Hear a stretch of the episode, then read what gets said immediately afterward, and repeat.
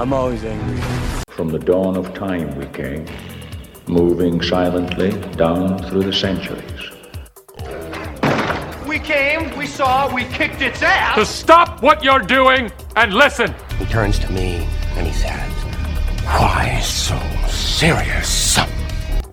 Dude, I think I just filled the cup. Give me a hell yeah! Uh, this one comes in from Stephen Laroche Imond. I was thinking more along the lines of on three. One.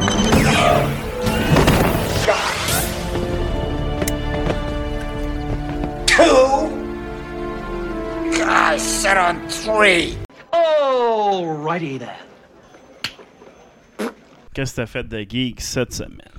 Voir Indiana Jones, euh, le cadran du destin au cinéma. Puis as-tu aimé ça? Moi, j'ai adoré ça. Grand fan d'Indiana Jones euh, depuis euh, ma plus tendre enfance. Donc, euh, pour moi, c'est iconique. là. J'ai, j'ai vu les séries du jeune Indiana Jones avec Ryan Gosling. C'était ouais, qui était de la merde, mais j'avais aimé ça pareil. J'ai, j'ai joué euh, au point and click de Sierra, de pas. Indiana Jones et l'Atlantide. et c'était pas terrible. Et j'ai aimé ça pareil. Donc, euh, ouais, j'ai, euh, j'ai toujours été un fan, pas juste d'Indiana Jones, mais de l'univers de- d'Indiana Jones. Assez geek pour en savoir sur le méta autour. Fait que euh, pour quelqu'un qui tripe sur l'univers, euh, c'est un c'est du bonbon. Là, tu sais. c'est un film qui est très nostalgique, là, autant pour euh, l'auditoire que pour le personnage principal, Indiana Jones. Euh, à l'âge qu'il a, c'est, euh, il est rendu dans un moment de sa vie où il est en rétrospective et en remise en question. Qu'est-ce que j'ai vraiment laissé sur cette terre et qu'est-ce que cette vie-là m'a apporté au final. Donc, euh, je vais essayer de faire euh, un review spoiler free, mais euh, sachez que bien qu'il soit pas dans le film, euh, le destin du fils d'Indiana Jones qui était joué par euh, euh, Shia LaBeouf euh, dans le quatrième film euh, est quand même adressé. Euh, je peux pas en vouloir euh, au scripteur et au réalisateur de pas avoir mis Shia LaBeouf dans le film. Moi, je le mettrais nulle part. Shia LaBeouf, c'est un esti de trou de cul. Mais le film en a pas besoin. Ils l'ont remplacé par un personnage qui se trouve à être sa nièce. C'est plus une nièce. Mais une, pas sa nièce, plutôt sa. Fait que, euh, Ok. donc, euh, lui est parrain d'eux. Donc, euh, qui est un personnage qui est un peu caricatural. Tu sais, c'est vraiment. On va en faire un Indiana Jones, mais qui est vraiment pilleur de tombe. Tu sais, le, le, le- le paradoxe entre Indiana Jones, c'est qu'il dit tout le temps sa place à tel item est dans un musée, mais pour faire ça, au final, il paye les tombes de peuples locaux pour ramener ça au British Museum, finalement, là, ce qui est vraiment pas 2023. là. Ah, les, Gy- les, les, les égyptologues, euh, tout ça en Égypte, qui sont en train de redécouvrir l'Égypte antique, en détestent Indiana Jones et les British de cette époque qui ont, qui ont quand même pillé l'histoire d'un pays aux frais de musées et de richesses d'Angleterre. Donc, faut pas Ouais, se cacher. là. Parce que le film euh, commence, il est encore professeur d'université, mais il est plus, dans la grande université aux États-Unis qui était dans les films précédents aussi, qui avait terminé comme euh, vice-recteur. Tu sais, euh, fini par perdre sa job, s'est fait donner une opportunité dans une petite université où ça fait maintenant 10 ans qu'il étudie là. Fait que... euh, dans, tout le principe où c'est que dans cette remise en question finale, ben là, il tombe sur sa nièce qui, lui, lui apporte un peu de vigueur. Il est devant des classes blasées qui se sacent toutes de ce qu'il dit. On est loin là, de la fille qui s'était euh, écrit ses paupières euh, je, je t'aime, I love you. Là. Dans le premier. Il n'y a plus hein. personne qui est pendu à ses lèvres. là. Sauf cette fille-là qui apparaît dans la classe pendant qu'il parle euh, de, de la tentative des Romains de prendre Constantinople et euh, la fameuse légende où c'est que. euh, voyons. euh, pas Andromède, mais euh, Archimède aurait utilisé des miroirs Euh, pour faire un concaves pour laser. faire euh, ça pour brûler les chars, les bateaux romains. là. Puis elle, elle arrive, puis elle connaît toutes les réponses, puis elle est super intéressée dans sa matière pour finalement le suivre au bord, euh, où c'est qu'il finit ses journées pour lui vendre une aventure. Dans le fond, dire Je suis ta filleule, j'ai une aventure à te proposer, retrouver le cadran du destin, euh, qui est présenté dans une scène, je pense quasiment d'une demi-heure, 40 minutes d'Indy quand il était jeune, là, qui met toute la mise en contexte euh, du film. Là. Fait que ça, c'est une séquence qui a pris, je pense, 2-3 ans à Disney pour, euh, pour produire parce que c'est euh, c'est Harrison Ford qui ont rajeuni. Fait que la technologie a été vraiment longue à implémenter, mais c'est super bien fait par contre. là. Ceux-là qui n'étaient pas certains de la technologie quand ils ont vu le Skywalker à la fin là, de la saison 2 de Mando, là, euh, là vous allez être servi. C'est bluffant quand même, Ah ouais, là, bon. le- la représentation de Harrison Ford dans sa jeunesse. là. Donc, euh, le cadran du destin, qui est le nouveau goodies dans ce film-là, qui est euh, Archimède a trouvé la formule mathématique, pas juste pour prévoir la mauvaise température, mais aussi pour pouvoir prévoir les failles temporelles. Donc, c'est comme des portails qui te permettent de traverser le temps euh, et pouvoir voyager dans le passé de la Terre, finalement. Tu sais, c'est présenté un peu comme ça au final. Et celui qui a ça, ben, si c'est bien le calibré, ben, peut retourner où c'est qu'il veut dans l'histoire pour corriger. Et bien sûr, il y a un ancien nazi qui veut s'assurer que Hitler fait pas toutes les erreurs d'imbécile qu'il a faites. Parce que c'était un gars qui avait un grand charisme en termes de stratège militaire. Il a pris à peu près toutes les mauvaises décisions. Ah à chaque fois qu'il était sur le point de, de, de vaincre euh, un grand belligérant, mettons, il aurait pu raser Londres, puis il revire juste avant, puis Mhm. plein de moments de même dans l'histoire.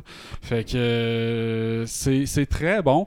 Euh, c'est un peu long de mise, euh, de mise en place, là, je dirais un petit peu moins action-driven que les autres Indiana Jones, mais ça reste quand même super accrocheur au niveau de l'histoire.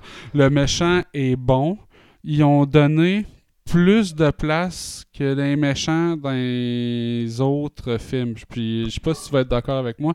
Souvent, euh, il y avait deux méchants. Celui-là qui est à la solde du vrai méchant que tu vois de façon récurrente dans le film et le grand méchant qui arrive juste à la fin. Mhm. Mettons, dans les dernières croisades, c'est le gars d'université américaine qui engage Indiana Jones Ouais, pour retrouver son père qui au final lui voulait le Graal puis il était Exact. engagé par les nazis puis Mais tout le temps, les même crâne de cristal et construits pareil, puis sont.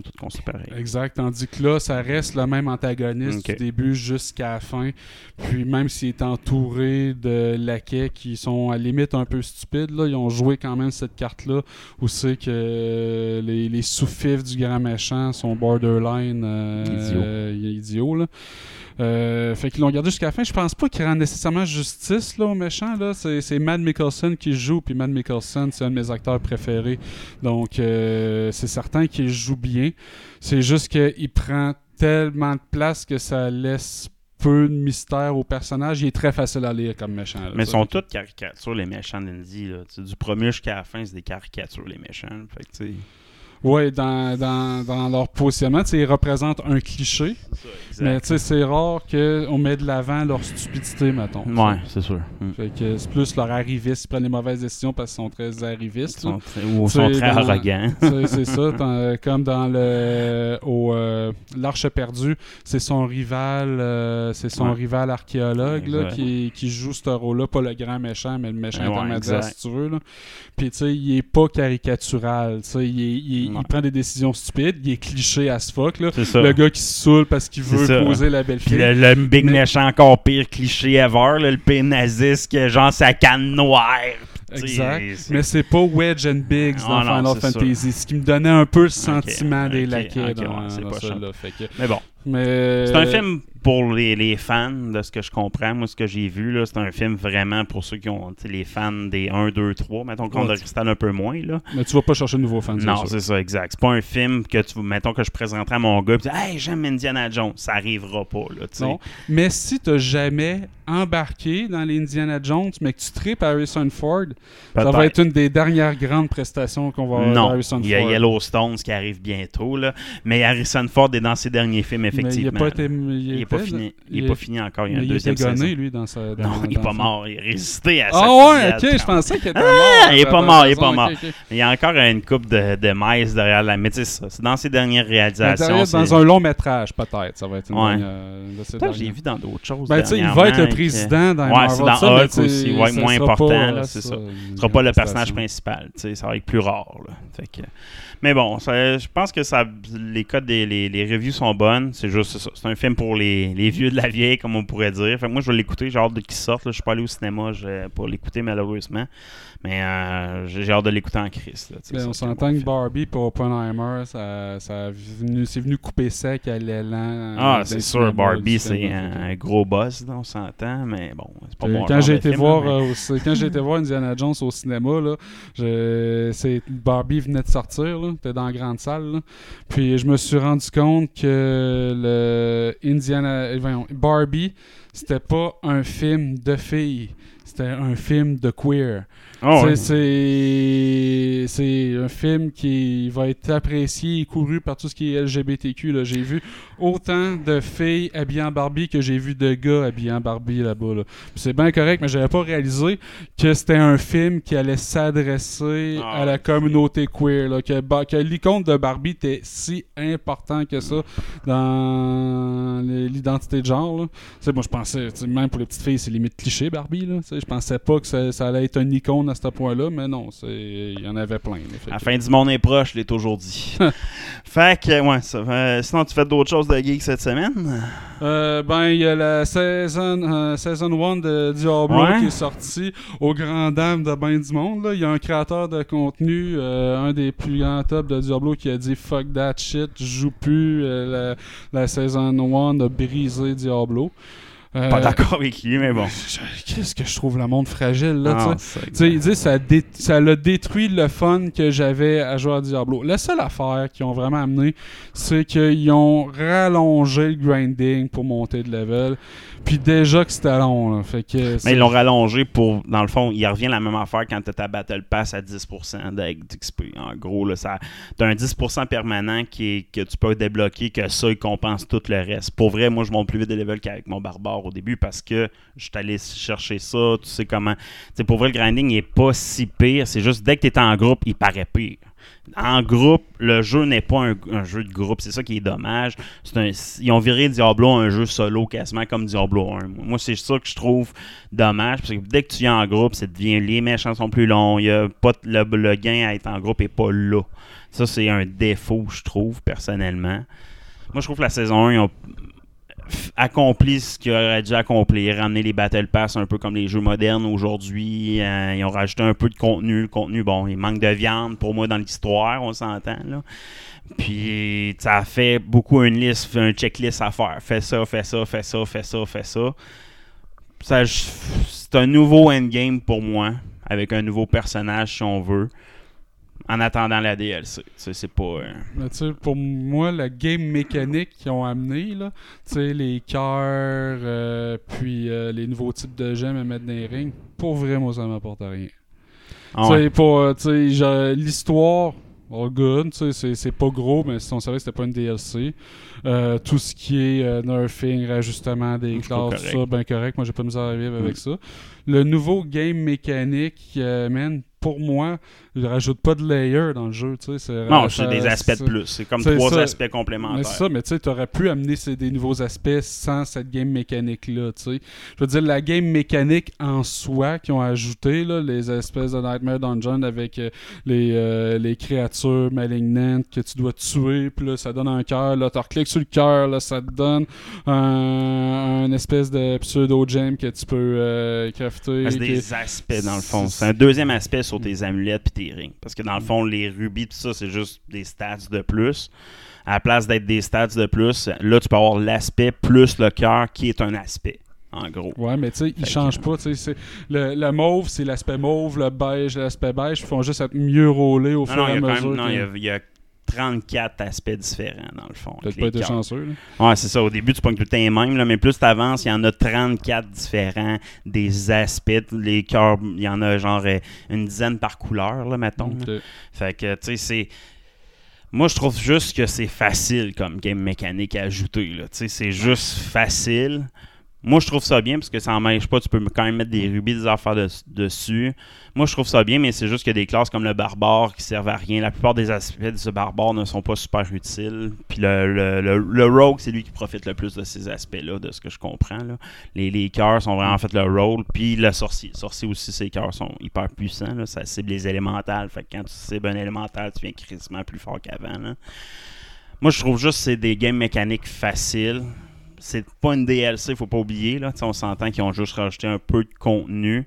Moi, moi J'aurais vu un nouvel event, mettons. Ouais, exact. Mais c'est ça, tu sais, le post des développeurs, ils ont ils l'ont dit, c'est ça leur objectif. Mais moi, je suis juste, pourquoi tu fais une saison 1 si t'as pas autant de stuff? Moi, c'est juste ça, c'est du stuff pour octobre, là, puis la plupart des gens, Miu, vont l'avoir fini, là. Fait que, quand tu regardes versus un jeu comme Fortnite, je sais que c'est pas le même genre de jeu, mais la Battle Pass, la plupart des joueurs réguliers, là, qui vont jouer à tous les jours une heure, n'atteignent même pas la fin de la Battle Pass, souvent à Fortnite, là. Moi, ça, je m'attendais à ça de Diablo, là. Moi, je joue une heure de Diablo par jour, puis je vais atteindre la fin de la Battle Pass au mois d'août. C'est comme pas normal pour une Season 1, tu sais. Ouais. Fait que moi, ça, je trouve ça. Je pense qu'il manque de jus de viande dans une pour un jeu de même. Fait plusieurs jeux que je joue qui ont des saisons, puis je trouve qu'il manque de viande versus les autres jeux, tout simplement. Mais tu sais, ça, c'est à double tranchant parce que, tu sais, moi, les jeux. J'ai pas joué à beaucoup de jeux qui ont des saisons, mais il y a beaucoup de jeux mobiles qui marchent un peu de même, là, avec euh, des événements majeurs qui durent pendant Ouais. 30 jours, faut. Puis Ouais. t'arrives jamais au contenu intéressant, tu sais, qui est débloqué, là. Ouais. Parce qu'il faut que tu joues, puis tu joues, puis tu joues. Fait que ça, ça tu sais, si t'as l'impression que toi, en tant que joueur casual, t'es toujours exclu de ça, t'as pas beaucoup de rétention. Fait que je comprends pourquoi ils ont fait ça. En même temps, faut que tu sois capable de C'est juste des skins, là. tu sais, C'est pas. euh, C'est comme Battlefield, c'est comme Fortnite. Le, le contenu que tu débloques dur, il emmène pas du gameplay de plus. Moi, je veux là, ce que je, qui me gosse, c'est que j'ai pas accès à du gameplay ou de l'histoire à cause j'ai pas assez joué. Ça, ça me fait chier. J'ai pas accès à un costume, j'ai pas assez joué. Ça me fait pas chier. Par contre, c'est un un accomplissement si je les ai toutes dans une saison. Moi, c'est. Là, je, je vais tout avoir ma saison, mais ce sera pas un, un accomplissement parce que tout le monde va tout avoir. Moi, c'est ça que j'aime pas. Quand je joue un jeu qui a des saisons, c'est comme avoir un genre de ranking. Puis quand tu rentres dans une game, je suis le seul à avoir ce skin-là parce que je suis le seul à avoir fait cette genre de mission-là. Fortnite, une mission bien précise va donner tel skin. Mais ça, dans Diablo, t'as pas ça. Tout le monde va avoir les skins à terme parce que, un, c'est pas dur à grinder si tu joues juste un petit peu à chaque jour. Fait que t'auras pas l'impression d'accomplissement. Moi, c'est juste ça. Si t'amènes des saisons, faut que t'amènes une d'accomplissement. Puis ça, je l'ai pas avec Diablo. Ce que j'ai dans Fortnite, ce que j'ai dans Call of Duty, ce que j'ai dans des shooters, mettons qu'il y a un peu le même genre de mécanique de Game Pass. Moi, ça, je ne l'aurais pas avec Diablo. Fait que, tout ce que j'ai avec Diablo, c'est mon feeling d'être fort avec mon bonhomme level 100. Tu sais, c'est comme, j'ai pas de, de leaderboard, j'ai pas de. de c'est comme. Ok, j'aime ça être fort, mais c'est le seul accomplissement, le seul feeling que j'ai vers un jeu comme Fortnite. Tu sais, hey, check ça, j'ai 72 euh, top 1, esti, c'était t'affiches, tout le monde me voit. Tu sais, c'est. Pas là-dedans dans Diablo. Le monde ne sait pas le nombre de World Boss que j'ai battu, c'est où que je suis rendu. Il y a comme pas cet effet d'accomplissement-là qu'un jeu online a aujourd'hui, en 2023 en général. là. Ouais, moi, j'ai l'impression que c'était vraiment dans l'objectif de pas larguer personne au début. Là. Mais peut-être qu'avec le temps, ça va être des saisons un peu plus euh, profondes. là. Mais j'ai vraiment l'impression qu'ils voulaient donner. J'ai hâte d'avoir DLC. C'est avec la DLC pour moi que le- le- qui va être marquant sur est-ce que le jeu va avoir une grande durée de vie? S'ils font toutes des saisons 1, la, genre, la deuxième saison va être marquante pour moi. C'est Mettons Fortnite, la, dernière saison qui vient de sortir, c'est Futurama. Tu sais, ça me tente de réinstaller Fortnite juste pour aller accomplir, tout pogner les skins de Futurama, exemple. sais. Mhm. Ça, dans Diablo, mettons que c'est une nouvelle Battle Pass, puis c'est toutes des skins nouveaux, mais qui sont pas liés avec euh, rien que j'aime. M'en calisse de la, tu sais, la à moi, le bout d'histoire. M'en faire un petit bout d'histoire, je vais arrêter. Je vais faire un petit bout d'histoire, je vais arrêter. Fortnite, tu fais le bout d'histoire, puis là, tu fais comme Ah, mais tu sais, je peux avoir tel bonhomme, tel bonhomme, aller chercher le lore d'un bonhomme qui a fucking pas de sais, Fortnite, c'est un shooter. Mais si tu fais, tu vas aller chercher le lore de ce bonhomme-là, tu sais. Fait que ça, j'ai comme pas ce but-là dans Diablo. C'est juste des skins démoniaques que je débloque. Puis un bout d'histoire qui est pas de viande pour moi. Puis la game mécanique, c'est light comme changement. Comme tu dis, ça amène pas grand chose de plus sauf d'avoir deux aspects sur tes amulettes. Fait c'est correct. Moi, j'aime ça parce que j'ai l'aspect de fraîcheur. J'aime Diablo, j'aime ça du point and click. Puis des jeux, je peux jouer genre 45 minutes, une heure, puis arrêter.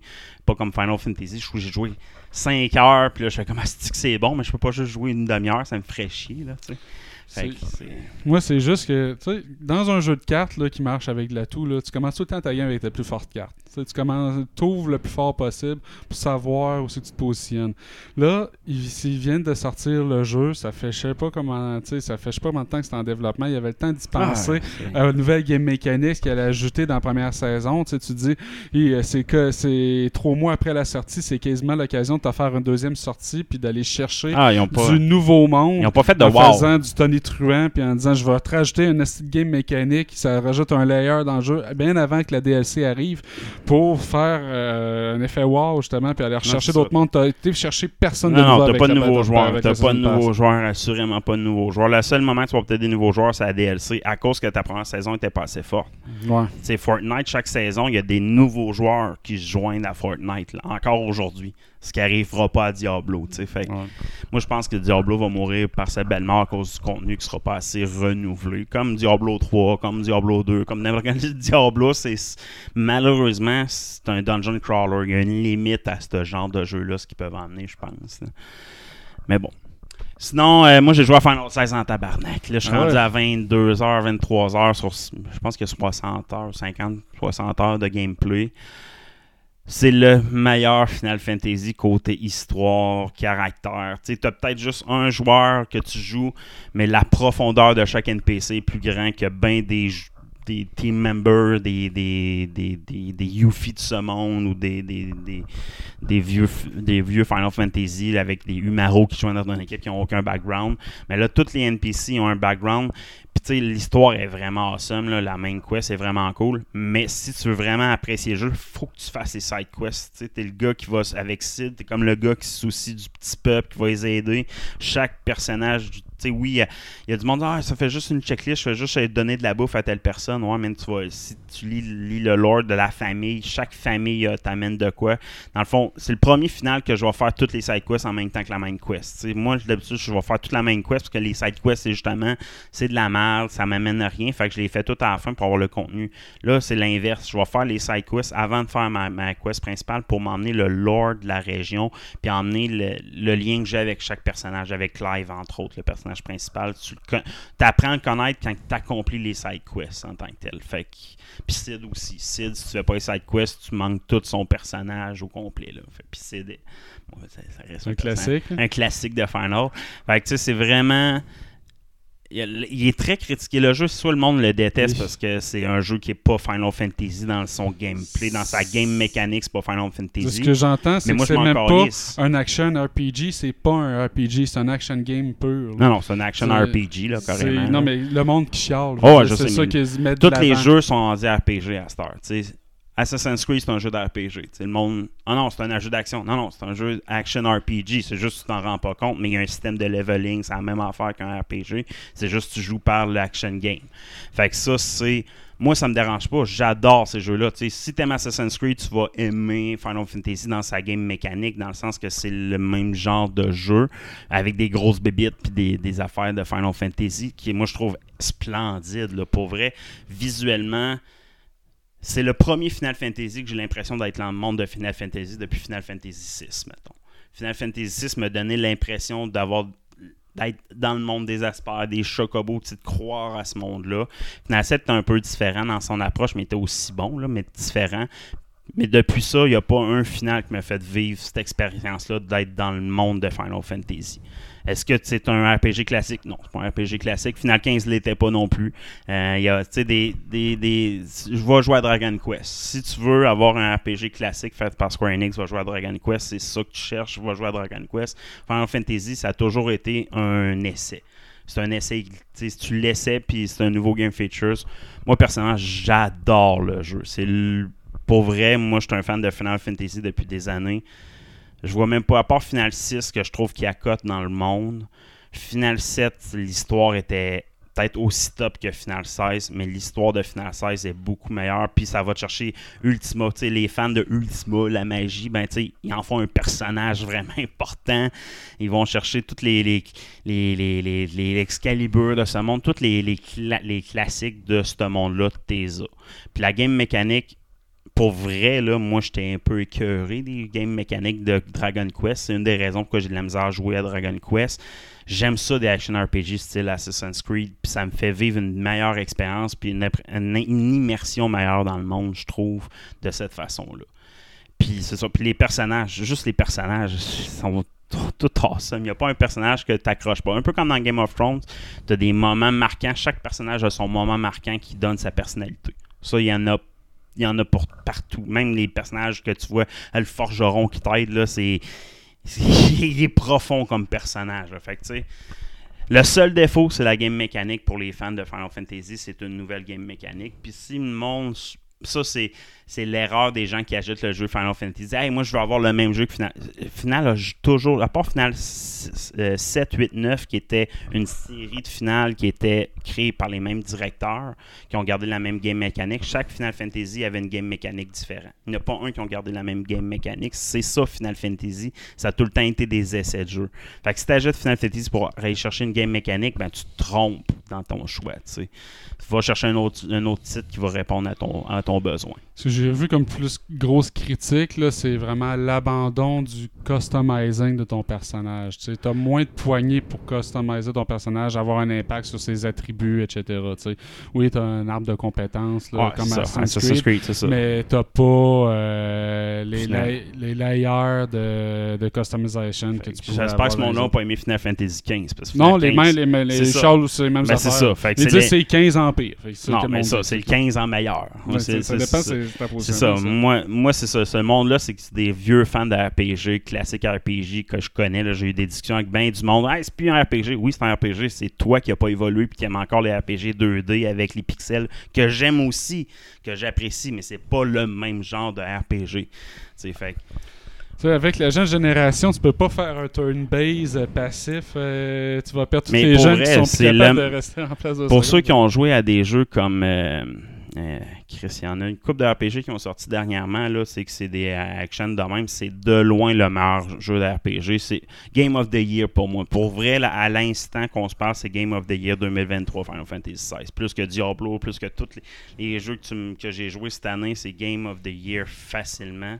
Je vois même pas quel jeu peut accoter proche de ce jeu-là, pour vrai. Là. Puis si t'aimes le lore, le grinding, il est pas là. T'as pas de grinding à faire quasiment. Tu le sens pas, du moins. Sais, les side quests sont tellement intéressantes. Le seul défaut que je vais dire, moi, c'est la game mécanique. Puis peut-être la fin, je pense qu'il va être poche. Moi, tu sais, je m'attends à un genre final 12, là, tu sais, c'est crissement hot, puis la fin va finir en queue de poisson, là. Mais de ce que j'ai vu, c'est pas le cas. Tu sais, les- je veux pas me spoiler rien, mais les revues du endgame, là, Explain the, end, the Ending, je les ai pas écoutées encore, mais il paraît que c'est quand même intéressant. Fait que je vais me laisser la, la découverte au fur et à mesure.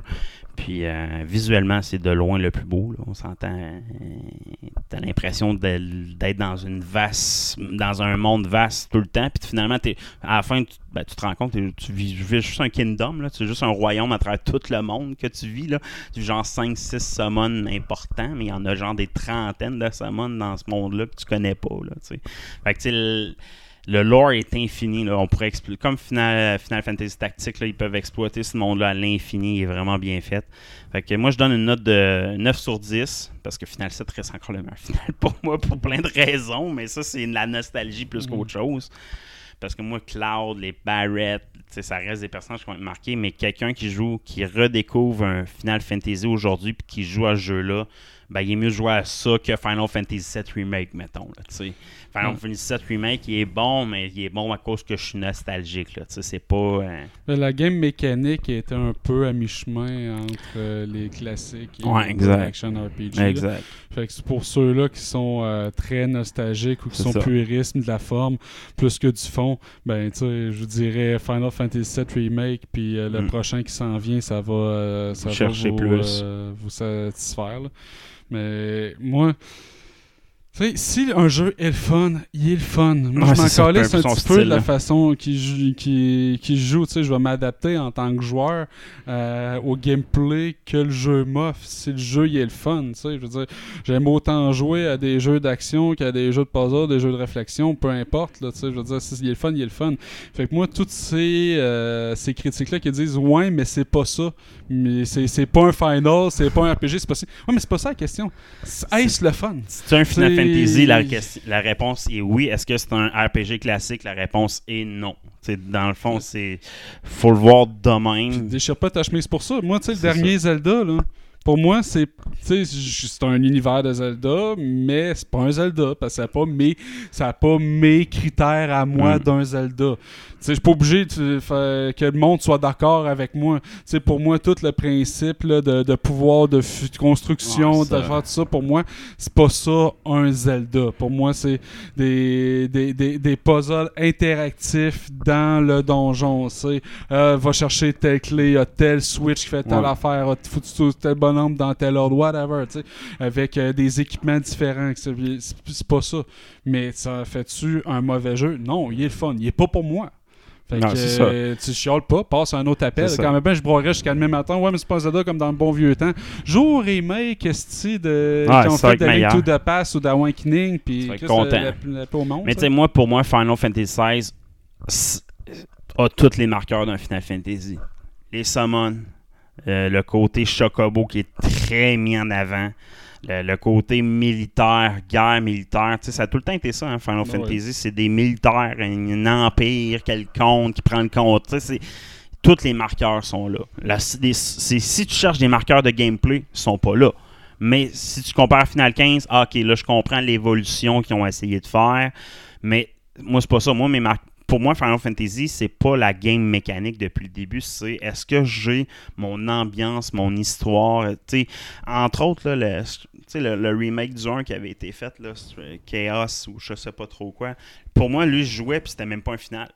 C'est un remake du 1, là. Stranger of Paradise, quelque Ben, chose si comme on ça. parle là. le 1 sur NES, Non, non, le premier, ouais, le 1 sur NES ben, qui ça, il y a beaucoup de games mécaniques qui n'existaient pas encore à ce moment-là. Ouais, qui a été mis dans il, les il a été fait, il a été refait, Ouais. euh, le, le 1, là, c'est Stranger of Paradise, puis t'as comme quatre personnages avec les quatre cristals, mais t'as rejoué ce jeu-là, puis tous les marqueurs de Final, à part les bonhommes qui commencent avec leur cristal, t'as aucun marqueur de final là, dans tout ce jeu-là, puis c'est un remake du premier original, là, tu sais. Fait que ça, pour moi, c'est un mauvais, c'est un mauvais final, là, Ben, c'est d'aucuns va dire que le premier vrai final avec tous ces codes, c'est Final 4. Parce que Final Ouais. 4 a fait un amalgame des tentatives du 1, du 2, du 3. Ils ont pris le meilleur des games mécaniques des trois premiers, ils ont mis ça dans le 4.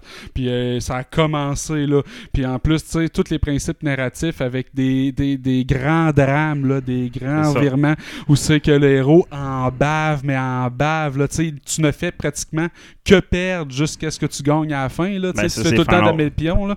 Mais tu sais, ça, c'est vrai dans Final 4, c'est vrai dans Final. Final 6, c'est vrai dans Final 7, c'est vrai dans Final 8.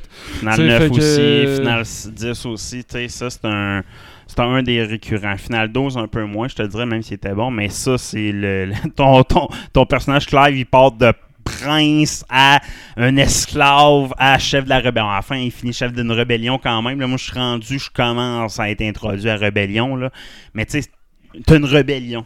c'est Final Fantasy, Ah ouais. tu sais c'est toutes les- toutes les, tous les marqueurs de finale sont là pour moi. Fait que je peux pas dire que c'est un mauvais jeu. Je dis pas que c'est le jeu. J'ai pas le, c'est pas le final que j'ai le plus de facilité à jouer. C'est sûr que non. C'est un jeu d'action. Il faut que je sois habile avec mes pitons. C'est sûr Mais que c'est pas comme avec un- Assassin's Creed. C'est pas un turn base que tu fais avec un bat ça. dans la gueule. Exact. Malheureusement. Euh, sinon, hey, j'ai écouté une coupe d'affaires, faut que je parle avant de commencer le show. Trois mousquetaires. As-tu écouté ça? Non, c'est bon. Euh, partie 1 et d'Artagnan, j'ai écouté. Je pense pas que la partie 2 est sortie encore. Là. Donc, elle avait dans les prochains mois de sortir. C'est le livre c'est des séquences du livre d'Alexandre Dumas. C'est pas le livre d'Alexandre Dumas. Ils ont coupé en esti dans le gras. Ça commence avec la mort, la, la, la, la fausse mort de D'Artagnan, là, dans le fond, quand il passe proche de se faire tuer. Fait que ça commence comme ça. Puis le seul défaut du film, un, c'est un film français que moi, j'ai bien de la misère à écouter des films français, puis genre, je m'en suis perdu, je m'en rendais même plus compte que c'est un film français. Fait que ça, c'est un plus. À cause du langage. là? Moi, le langage, puis Mais on. Ils doivent pas aller dans le verlan que le tabarnak. là. Ça Non. doit pas être du, à, à la sauce moderne. Non, c'est pas à la sauce moderne. Justement, ils ont, gardé du... ils ont quand même gardé même des tourneurs de phrases vieux français. Là. C'est que... Fait que moi, ça, j'ai vraiment apprécié. Ils sont pas allés avec un style de trois mousquetaires super-héros que je déteste. Ils sont vraiment restés dans le militaire standard. euh, avec un D'Artagnan qui est pas meilleur que les autres. Il est juste plus mardeux dans sa chance qui Ah est ouais? arrivée. Là. Il est pas Ben, plus habile à Il est pas l'épée, plus, ben, sais, il est habile à l'épée comme un mousquetaire, là, il est très habile, mais c'est pas mis en avant-plan. Tout le, chaque mousquetaire n'est pas des, des combattants. Oui, à part Altos, qui est comme mis comme vraiment un grand militaire avant les événements du film, qui a déjà participé à plein de grandes guerres. Les autres, c'est des c'est des mousquetaires standards, si on veut. Là. Ils sont pas sur un piédestal versus les autres mousquetaires en Mhm. tant que tels. Le- Puis je pense que le défaut de ce film-là, s'il y en a un, c'est le, le cardinal est effacé. Cardinal Richelieu est très effacé dans le film. Dans le fond, il est Non, vraiment un personnage de support qui fait juste. C'est le méchant, là. C'est le méchant, mais c'est Louis, là. C'est Louis le méchant qui est présent tout le temps, le roi qui est, qui est manipulé, là, mais Mhm. c'est lui le méchant du film, c'est le roi Louis XIII. C'est le, c'est le méchant qui est peinturé dans le film, plus que le cardinal, plus que les espions du cardinal, mettons. Là, étonnant comme Fait ça. moi, c'est un choix que je trouve étonnant, mais le livre me semble qu'il est assez présent, le cardinal. Je pense qu'ils ont beaucoup fo- focusé sur l'histoire de D'Artagnan, Altos puis Aramis. Même Porthos est un peu mis en, retrait, je trouve, dans les mousquetaires. Mais pour vrai, c'est un film d'époque exceptionnel. Les costumes, l'ambiance, les combats. le combat dans la forêt, quand il se fait, quand il se fait, quand il se fait faire un, duel par les trois, là, il se rend en forêt puis se fait attaquer par... euh, mais les espions du cardinal, Mm. une gang de, de mercenaires, c'est magique. là. Pour vrai, là, ils ont vraiment, ça prend rien de compliqué de faire une belle scène de combat, puis ils l'ont réussi à la perfection. là. Fait que, Cool. euh, c'est un film à voir. J'ai hâte de voir la suite. là. Je te dis que ça finit un peu. euh, ben, pourquoi t'as pas sorti les deux films en même temps là, ça, ça me fait chier un Ouais. peu, mais Ça finit sec. ouais, ça finit, euh, ça finit très sec là, avec la capture de, de, de la blonde de, de D'Artagnan. Là, euh, clandestine. avec, euh, Ça finit style Pirates des Caraïbes 2. Ouais, un peu. hein. tu sais, tu fais comment hein, Pourquoi tu pas je fais un gros film ou sortir deux films un back-to-back Ou Coupe ailleurs. ou coupe ailleurs, je sais pas. Mais bon, Euh, c'est un excellent film. Je vous dirais que pour moi, ça risque d'être un des meilleurs films français de l'histoire parce que je déteste tous les films français. Je suis pas capable m'en mettre des bons dans la tête tant que ça. Fait que non, très bon film, représentatif du livre. Ils vont pas dans le super héroïsme, que- ce qui est facile à aller avec les trois mousquetaires souvent. là. Fait que non, c'est un très bon film. Euh, je pas pour les enfants nécessairement. Là, tu sais, c'est- il y a beaucoup de dialogue. Là, fait que c'est pas une, Alors, faites Fait que- réécouter la version Disney. là. Ouais, c'est ça, exact. C'est peut-être mieux pour, la- pour les enfants version Disney, mais pour les fans du livre et les fans des mousquetaires, ça met en place la ville de La Rochelle, euh, les, les protestants qu'il y avait à la ville de La Rochelle à l'époque. euh, c'est que le cardinal, eux, ils voulaient s'en débarrasser. Puis tout ce qui amène à l'extradition au Québec un jour, là, dans le fond, c'est toute cette histoire-là qui est mise en. Fait que non, c'est c'est vraiment cool. C'est une belle, une belle façon de voir le- l'histoire. Fait que euh, non, j'aime bien ça. Sinon, j'ai écouté Futurama aussi dans les choses qui étaient de, de retour. Ah, je l'ai pas encore écouté. Magique, c'est magique, pour vrai. Ils se cassent pas la tête sur le retour. Là. C'est, euh, le temps est stoppé parce qu'ils sont rendus vieux. Puis là, t'as le professeur qui a reçu, euh, retrouve une façon de remonter le temps, les revenir jeunes. Ils ont quand même perdu 20 ans, euh, 30 ans. Là, le, le- le- le temps de la série est arrêté. Fait qu'il recommence en 3033, là, une affaire dans même. Là, fait que c'est, c'est, un épisode méta sur le streaming, sur l'impossibilité de tout lire, de tout voir le streaming qui existe. Parce que là, il s'est donné un but d'envie de tout écouter les émissions de TV qui existent. Fait que, euh, non, mais c'est bon, c'est très drôle dans le même terme. C'est Matt Growing qui est dans de ça, hein, de ce projet-là, avec Hulu. Là. Fait que, tu sais, euh, c'est de l'humour Matt Growing comme on connaissait de l'époque. Fait que c'est très bon, je vous le conseille. Euh, ça sort tous les dimanches, je pense, si je me trompe pas. Fait que, euh, à écouter, assurément. Ouais, disponible sur Disney+. Yes. Ah, sur, sur Disney+, pas Ouais. sur Hulu? Ouais, disponible sur Disney+. En tout cas, Ah ouais. au, au Canada. Ah ouais. T'as pas Hulu au Québec. hein? Que, pas, moi, j'ai l'internet est toujours disponible mais pour sur moi. Disney Plus, il est là. Ah ouais, fait que non, c'est vraiment nice, euh, Futurama à écouter. Sinon, j'ai écouté Dark Side of the Rings. Écouté des affaires. Abdullah the Butcher, un épisode sur Abdullah the Butcher. Connais-tu Abdullah the Butcher? Ouais. Ouais, ben, un lutteur très connu. L'épisode, euh, pas tant sur sa carrière, ça met un peu en perspective Abdullah the Butcher, mais surtout les événements qui s'est passé au début des années 2000 où c'est qu'il a contracté l'hépatite C à un autre lutteur, là, dans le fond. Fait que euh, ça a été un, un beaucoup sur ça, puis à quel point qu'il nie tout. Là. Abdullah Butcher a dit non, c'est pas moi qui ai contracté l'hépatite C, mais ils ont des preuves sur caméra qu'il a- qu'il a percé l'autre avec des. Fait que c'est une histoire sur euh, le hardcore wrestling, puis à quel point c'était dangereux, les, les lames, puis comment c'était fait. Là. C'est, que c'est, c'est beaucoup là-dessus, puis euh, sur euh, la poursuite qui est en cours, qu'Abdullah Butcher est en train de se freiner pour ça, là, en Ok. tant que tel. là. Mais ce gars-là, il était multimillionnaire pendant un bout en passant, là, à cause du Japon, puis tout. Là, il a fait full d'argent.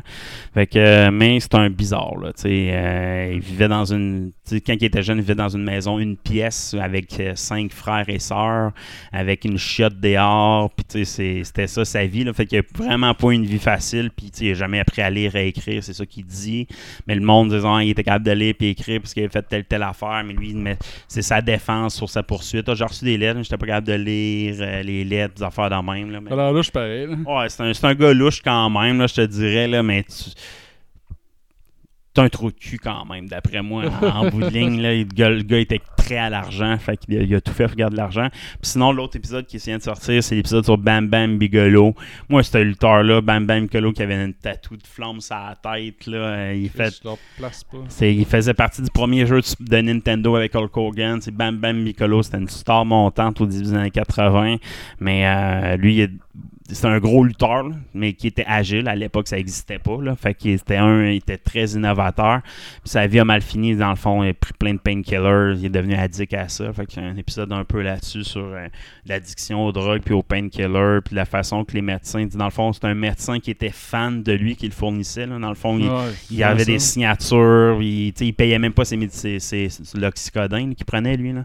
Il, paye- il le payait pas, il se le faisait donner par un médecin qui était un méga fan de lutte. Là, fait que c'était un peu le, documentaire là-dessus, l'épisode est là-dessus. C'est très bon pour les fans de, de Bam Bam Piccolo.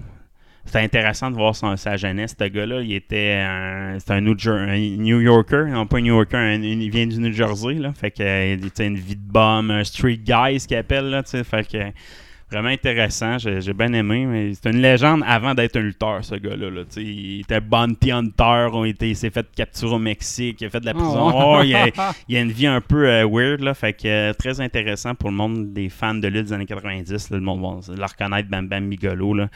Euh, il est tellement iconique pour ceux qui ont écouté la lutte là, à cette époque-là. Fait que je vous, je vous garantis très bon épisode sur Bam Bam Bigolo. Puis sinon, j'ai écouté Secret Invasion, la finale. Je l'ai écouté ce matin. Ah ouais. Non, je dormais pas. Fait que. euh, Les deux premiers épisodes étaient excellents. La série, c'était c'était une série vraiment, vraiment bonne, les deux premiers épisodes. Mais après ça, c'est des up and down jusqu'à la fin. Chaque épisode, c'est up, down, up, down jusqu'à la fin up ou un down? mix. Moi, je te disais que j'ai pas aimé la fin de la fin, comment que ça finit. J'ai un, c'est hyper. Tu le vois venir 100 000 d'avance que c'est pas Nick Fury qui va battre Garlic à la fin. là. C'est clairement Gaïa. Tu peux pas être plus sûr que ça. là. Mhm, ouais. Fait que, tu sais, ça, tu déjà calé. Mais la fin, Gaïa est vraiment trop forte. Là. Ils ont mis le plus. Je pense qu'elle est plus forte qu'Apocalypse présentement. Là, ça n'a bon, juste hein? pas de sens. Là.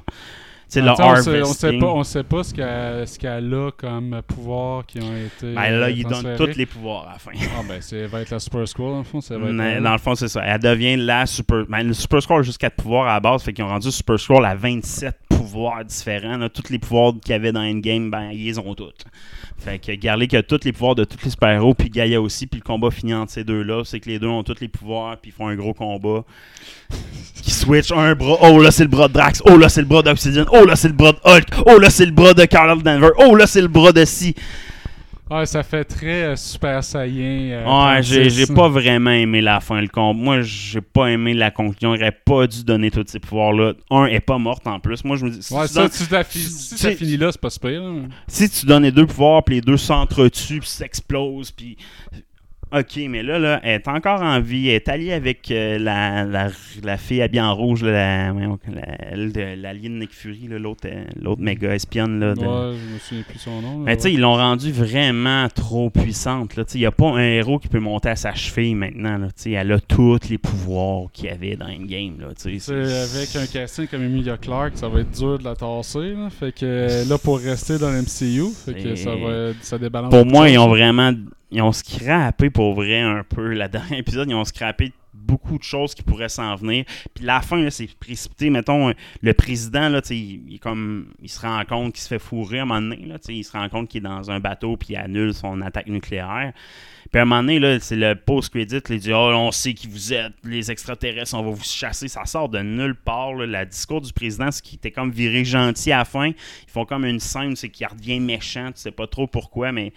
Euh, c'est- tout est bizarre. La fin du film, la fin de la dernière épisode est vraiment bizarre. Plein.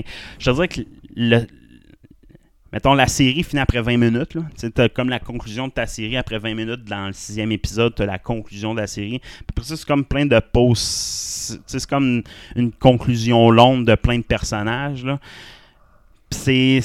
Même Chisels, tu dans Chisels, un War Machine, tu sais pas depuis combien de temps il est là. Tu sais qu'il est là plus longtemps.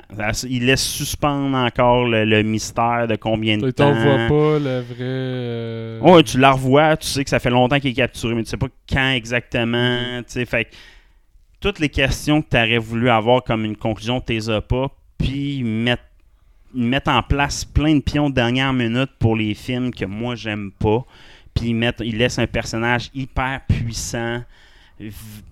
libre dans l'univers du MCU, qui est plus puissant que Quasar, plus puissant que Sunburn, plus puissant que Galactus. là. Il a tout- elle a tous les pouvoirs. Avec le pouvoir de Carol Denver, de Captain America, de Drax, de Cobble, de, de lui qui fait de la, de la télékinésie. Elle a tous les pouvoirs. Là. Ouais, ils ont, trouvé le. le Harvest, en plus, le Harvest, la fiole qu'il a pris, c'était pas juste un ADN, c'est l'ADN de tous les Avengers mélangés ensemble dans une seule fiole. Ouais, ça fait pas de sens. Ça fait comme tout fait plus de sens. là. Il y a comme ils ont dérapé. La fin de la série a dérapé. Malgré que profondément le personnage, puis même oh, Nick Fury est cool. Nick Fury est cool jusqu'à la fin, mais tout ce qui tourne autour est mauvais. Puis le pourquoi tu as une fin de série, c'est pour emmener, hey, il y a une paix, entre, les Cree veulent négocier la paix. Tu sais que ça sort. Ah, ben tu vois, c'est ça que j'allais dire. tu sais que ça sort, ça! Tu n'as pas parlé nulle part! Non, mais c'est là que j'allais dire, dans le fond. C'est si ils ont- l'ont gardée vivante, c'est que la prochaine trame narrative, pour elle, c'est on repart la guerre des Skrulls contre les Kree. Puis là, elle, elle va rentrer dans le tas des Kree.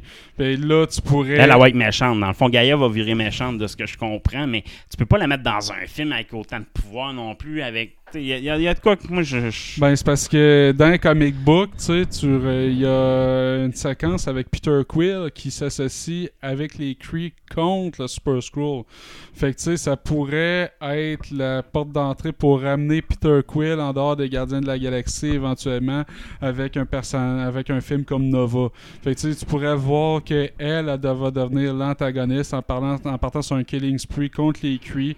Les Kree qui sont euh, devenus faibles vont être obligés d'aller demander de l'aide à Nova Empire qui avait déjà attaqué. Puis, tu je- peux faire une trame politique euh, autour de ça. là, Dans le dernier épisode, dernière scène, ils partent la trame narrative du, de- du prochain film de, des Miss Marvel, quoi qu'une affaire de trame politique avec les Kree, là. Mais ça sort d'un. Un. La dernière bande-annonce, on les voit pas. Les Kree, c'est pas vraiment eux autres l'enjeu. Non, je sais, mais la, la dernière scène, le pourquoi de Nick Fury retourne dans le, le vaisseau, Ouais. euh, le Saber, c'est en lien avec la politique Creepy Scrolls. C'est ça le pourquoi qu'il retourne là. Puis ça sort de nulle part dans la série. là. Dans la série, il aurait pu. De la série, la conclusion de Nick Fury, ben, il a fini, il prend sa retraite puis il reste sur Terre avec sa femme. Tu sais, ça aurait dû finir de même. Mais d'un coup, oh non, il faut que je retourne sur le vaisseau. euh, y a de la, ça a de l'air que les, les veulent négocier la paix avec les Scrolls. Ouais, tu voyais ça comme le, le chant du cygne de. Mais je savais que ça l'était pas, là. Tu sais, je savais que ça l'était pas, on le sait qu'il allait venir, mais de la façon, ils ont pas construit, tu sais, il revient sur Terre pour se faire une rédemption, sa rédemption est finie, Ok, j'en repars en mission. C'est comme. Ils en a- ont fait un Boba Fett. C'est une série qui a pas de conclusion pour le personnage principal Ben, qui est c'est- supposé servir la série, puis qui est un ramp-up pour un autre personnage pour une autre C'est série. ça qui marche pas. J'ai pas aimé la fin. J'ai pas aimé la fin personnellement, même si visuellement c'est beau. tu sais, Pour une série, ils ont quand même bien fait le combat, mais ils ont overthinké tout ça. À place d'être le Super Scroll, il y a quatre pouvoirs. Au pire, il se fait tuer. Puis, tu sais, il n'y a, pas- y a pas de suite à ça. Moi, j'aurais pu voir ça comme ça. Puis, c'est juste une ouverture aux, aux recherches sur la- l'ADN des mutants ou des choses. Non, non, ils ont way out, pris un autre chemin. Puis, je déteste la fin. Là. À partir du moment que c'est que l'histoire se finit avec Garlic, le reste des scènes, c'est tout. Hein, pourquoi cette scène-là Hein, Ok, pourquoi celle-là Pourquoi celle-là Pourquoi celle-là? Tu fais comme. C'est tout décousu. Là. Fait que- checker ça Mm. ce soir, sûrement. Sinon, on commence le show. Let's go! Yes, bonjour, bienvenue dans Deux Geeks, c'est Steven et qui est Soul. C'est Guy et qui est Cotard? Fait que dans Marvelous Marvel, cette semaine, on a des rumeurs pour un retour de Spider-Man de Tobey Maguire. Ben oui, euh, dans Thomas Hayden. Sandman. Ouais, c'est Sandman dans le Spider-Man 3 avec Tobey Maguire, euh, qui avait été fait par Sam Raimi, bien sûr, a dit euh, dans un podcast euh, qu'il y avait des rumeurs qui circulaient dans le milieu, comme quoi Sam Raimi est en train de travailler sur un nouveau film de Spider-Man avec Tobey Maguire. On sait que les deux ont tripé sur euh, le dernier Spider-Man euh, qui avec euh, les trois Spider-Man dedans. Là, Sam Raimi a trippé là-dessus, Tobey Maguire a trippé sur le temps qu'il a passé là-dedans. Puis quand ils se sont fait demander en entrevue euh, s'ils songeaient à en refaire, Sam Raimi avait dit ben avant j'aurais pensé que c'était impossible. Maintenant avec l'arrivée du multivers, je vois qu'il y a une possibilité là-dedans. Puis tu sais, j'aurais de quoi à faire, j'aurais encore de quoi à dire là-dessus. Puis Tobey Maguire du même- d'une même voix a dit oh ouais je serais willing, je serais partant. Tu sais, en plus, euh, tu il joue, il joue putain, là, tu sais, euh, fait que ça serait une occasion de retourner ses planches. là. Donc, ouais, il n'y a pas d'annonce officielle, mais les rumeurs vont bon train. Puis, je pense que le public sera au rendez-vous. Moi, je l'ai aimé, le Spider-Man de Tobey Maguire. Puis, tu sais, c'est. Le dernier film a scrappé l'univers, mais le- puis le personnage, parce qu'il y a des scènes vraiment ridicules dans le troisième film. Mais le deuxième film était tellement fort que je pense qu'ils capable- ils sont capables de passer à travers un mauvais film quand même, tu passer par-dessus ce film-là. là. Puis tu sais, la nature du Peter Parker qu'ils ont fait était très collée. C'est les premiers Peter Parker qu'on avait vus quand on était jeune. Ouais, c'est ça. Tandis que le Andrew Garfield, lui, est un peu nowhere. Puis, Mm. tu sais, Tom Holland donnait vraiment li- l'image du jeune Spider-Man, le Spider-Man à l'école secondaire, tu sais. Fait que, tu sais, pour moi, tu sais, le Andrew Garfield, je n'ai pas tant besoin, mais les deux me donnaient vraiment les deux images de euh, Peter Parker Mm. qui avaient été entretenues dans les dessins animés slash les comic books, tu sais. Fait que moi, je verrais très bien, là, une histoire de Spider-Man usé, euh, qui est plus euh, scientifique que ce qu'on a vu jusqu'à maintenant. Il y aurait une trame narrative à faire là-dessus. Mhm. Euh, mais tu sais, un film solo, là, moi je le ferais pas interagir avec le multivers et avec le reste du MCU. On sait qu'il existe, qu'il encore, qu'il a son univers Mhm. à lui, laissez dans son univers à lui. Ouais, je suis d'accord avec toi. Puis, comme tu dis, là, le Peter Parker blasé, là, je veux le voir un peu plus. Celui qu'on a vu un peu dans euh, Miles Morales. Là, Ouais. le- moi, je veux voir ce Peter Parker-là, là, blasé, puis euh, cette petite vie de merde avec la petite bedaine, puis tout. Là. Je le veux, ce Peter Parker-là en live action un jour. tu sais, Ça peut être très bon. Puis on s'entend, ça sera pas Tom Holland qui va le faire. Il Ben fait non, pas. Puis Andrew Garfield non plus fait pas. Tommy Maguire, il fait parfaitement cette image-là pour moi. Puis il joue un peu justement dans, dans Spider-Man euh, euh, no, No Way Home. Ouais, ça dans No il joue un peu ce genre de début de personnage-là qui a perdu sa blonde puis qui, qui file pas trop. Là. Fait que ça serait une belle introduction à ça. Moi, je le vois clairement. Par contre, c'est ça. Il faut que tu le mettes dans son univers. faut que tu trouves un bon vilain quand même. qui C'est ça que j'ai. Il faudrait que tu mettes peut-être un. un- comment il s'appelle euh, qu'on a vu dans Daredevil ou dans euh, Kingpin? Hawkeye. Kingpin. Ah ouais, je pensais justement. Un genre de Kingpin. Ah ouais. là, tu sais, qui lui, tu sais, il est en montée, le technologique, puis t'as le vieux Spider-Man des abus. Là, ça, je verrais un bon match avec ces deux personnages-là. Mais sinon, les autres méchants, il faudrait pas que ce soit un méchant qui serait trop physique là, tu sais, pour, un, pour un film de même. euh, il y a la place là, pour euh, remplacer le, euh, Norman Osborn là, dans le conglomérat scientifique Aussi, de ouais, la place. vrai. Fait que Kingpin serait idéalement placé Ouais, exact. dans cet univers-là pour faire ça. Puis euh, je ramènerais quasiment là, le gros noir qui a fait Kingpin dans Daredevil avec Il est mort, Ben cet acteur-là, je pense. Ah, Je il est mort? Ouais, il me semble qu'il est mort, cet acteur-là. Mais ouais, était- il était bon. bon, Il jouait dans Gladiator aussi. Il, jouait dans- il était Ouais. tellement bon. Là. La mince ligne verte était bon aussi. Ouais, aussi, c'est ça. C'était bon. C'est- hein, je l'aurais cet ramené, acteur, ce Kingpin-là, Mais je pense qu'il est mort, si je me trompe pas, cet acteur-là. Euh, next. Oui, il est mort parce qu'il jouait dans Friday aussi, cet acteur. Je sais pas si tu connais le film de Ice Cube, Friday. Vendredi, un fou de vendredi, film de drogué, c'est sûr que écouter ça quand on était, on était plus jeune. Hein. C'est sûr, c'est un film de, de, de fumée de pote. rien. Mais en tout cas, il jouait là-dedans, puis j'avais vu une nouvelle comme quoi l'acteur qui a joué dans Friday est mort. Puis je jouais, c'est pas l'acteur qui a joué dans Friday, c'est le méchant de. Ça fait peut-être trois ans qu'il est mort, puis je suis triste pareil là. je dois l'apprendre. Euh, next news, on s'en va dans CDC. Batman de Ben Affleck a été coupé d'Aquaman, semble-t-il. Ouais, euh, Aquaman, là, ça va pas bien. OK, là. Tous les, euh, euh, pré-visionnements euh, ont été catastrophiques. Ils sont en reshoot par-dessus reshoot par-dessus reshoot. Là, ça l'achève les reshoots, mais de ce qu'on entend, c'est que l'apparition de Batman de Ben Affleck, qui était supposé avoir lieu dans cet Aquaman-là, a été coupée. Ça serait pas nécessairement à cause de la qualité pour ce, coupure-là, par contre. Ça leur a été imposé par James Gunn et Peter Safran.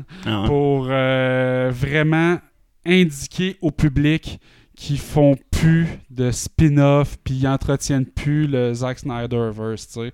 Qui fait vraiment une coupure dit OK, le film, on va le laisser sortir. De toute façon, on a mis trop d'argent là-dedans. Ouais. Puis le premier a fait un milliard. Fait qu'il dit il s'accroche encore à la possibilité que le premier soit une locomotive. Moi, j'ai oublié ça. Là. Momoa a le driving qu'il y avait à cette époque-là. là. Momoa a plus la- l'aura Ah. qu'il avait à ce moment-là. là. Il est dans des histoires politiques sur euh, l'île Hawaii, puis Ouais. euh, sinon il fait du, euh, Ah, du Fast pas, and euh, Furious. là.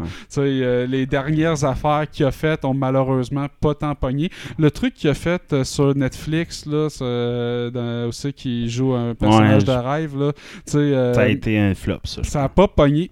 C'était pas mauvais par contre. Mes filles l'ont écouté, je l'ai écouté genre d'un œil distrait en faisant d'autres affaires de temps en temps. C'était pas mauvais, il est bon acteur dedans, mais tu sais les dernières affaires qu'il a faites, c'est vrai que ça a pas pogné. Fait que avec toute la, la catastrophe qui est arrivée au DCEU, euh, je vois vraiment pas un succès au cinéma. Si The Flash a pas été capable de faire The ses Flash frais-? Non. J'ai écouté en, en- par bout parce que je voulais l'écouter avec mon gars. J'ai écouté genre les premières 20 minutes, là, puis c'était un mauvais film. J'ai écouté 20 minutes, puis je te le dis que c'est un mauvais film. Si Jean n'est pas au rendez-vous, l'histoire, c'est mal écrit. En partant, l'intro, pas de sens. Euh, Flash, je sais pas si c'est mon, mon dégoût de, ce- de cet acteur-là, mais il est pas bon. Il est juste pas Bon, bon. plus capable, moi, de voir Ezra Miller Je en pense que moi, le Flash, pour moi, c'est lui que j'ai vu dans la série. Tu sais, C'est, c'est le Ouais. Pour moi, c'est lui, Flash, que j'ai en tête. C'est un acteur qui ressemble à ça, qui a le même genre de regard.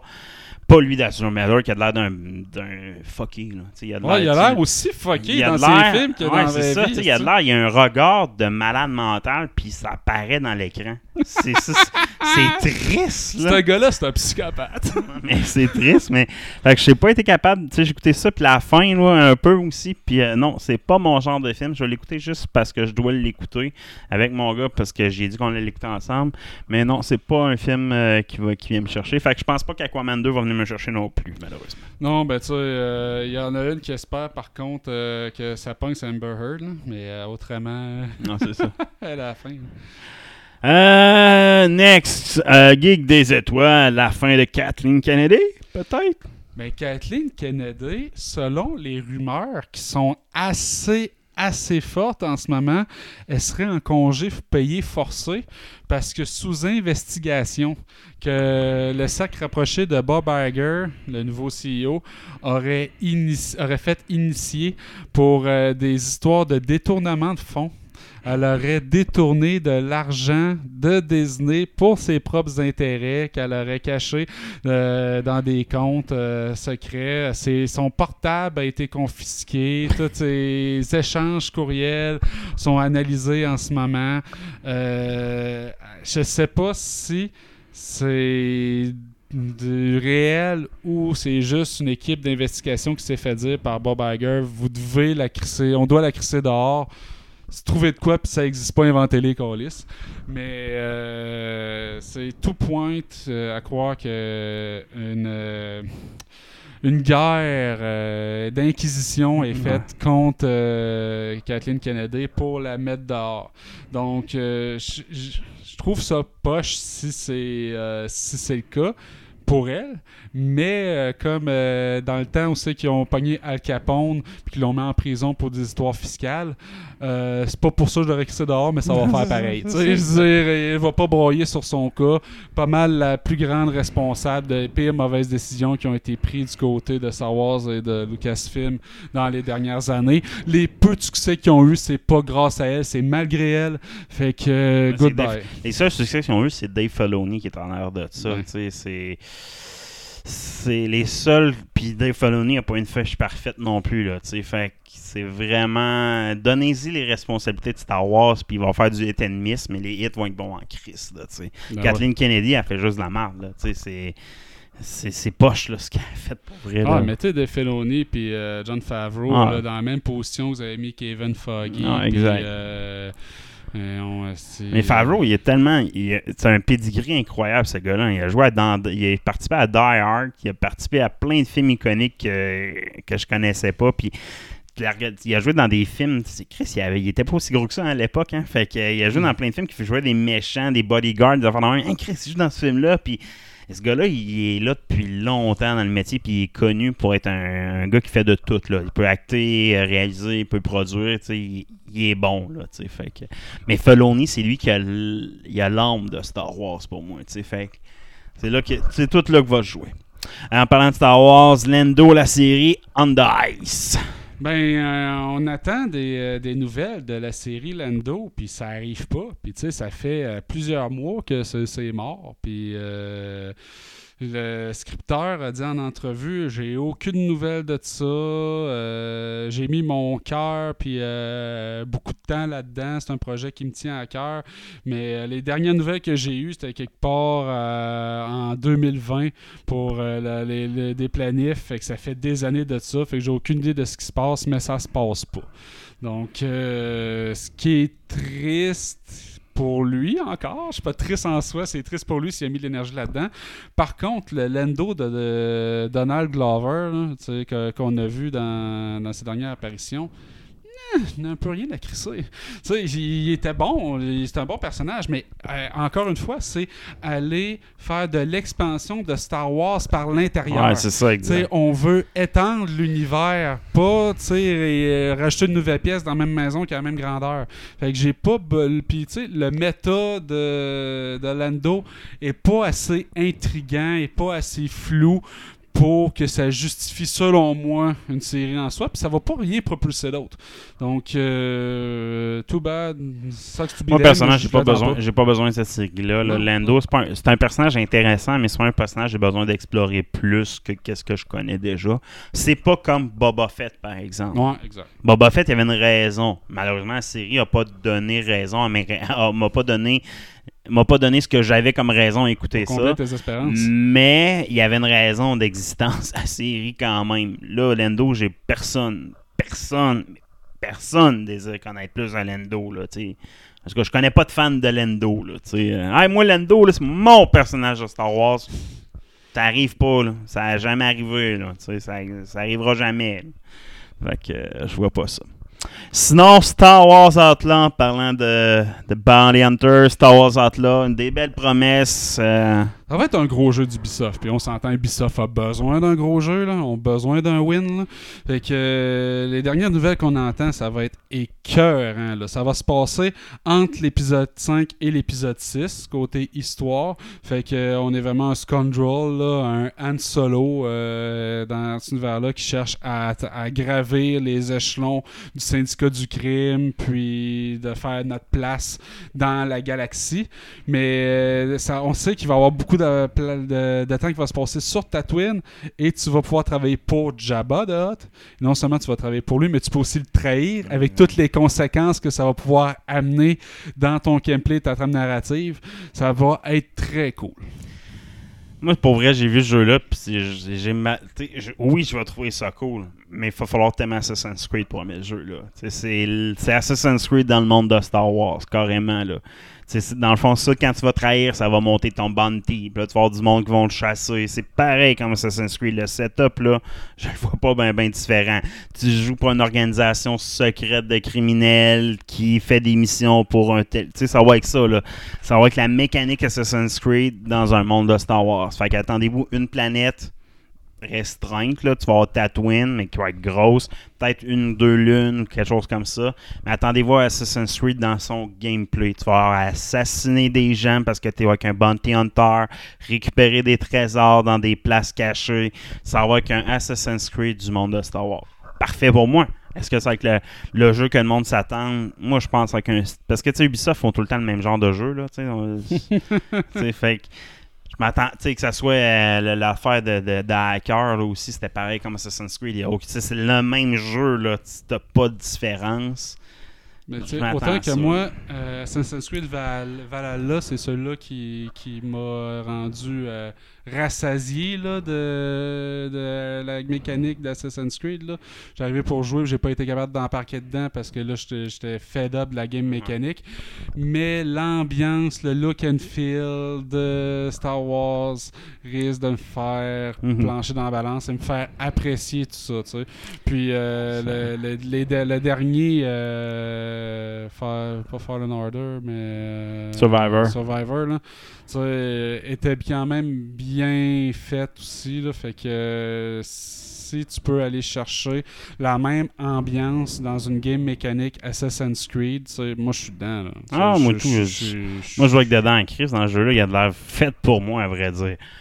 Mais c'est juste, j'ai hâte de voir l'ampleur du jeu. J'ai hâte de voir c'est avec un méga gros jeu. tu sais, On s'entend que pas un Space Opera. ça, Mais ça, Assassin's. Creed, c'est des grosses maps, on s'entend. C'est huge en général. là. Les maps d'Ubisoft sont quand même énormes. Là, euh.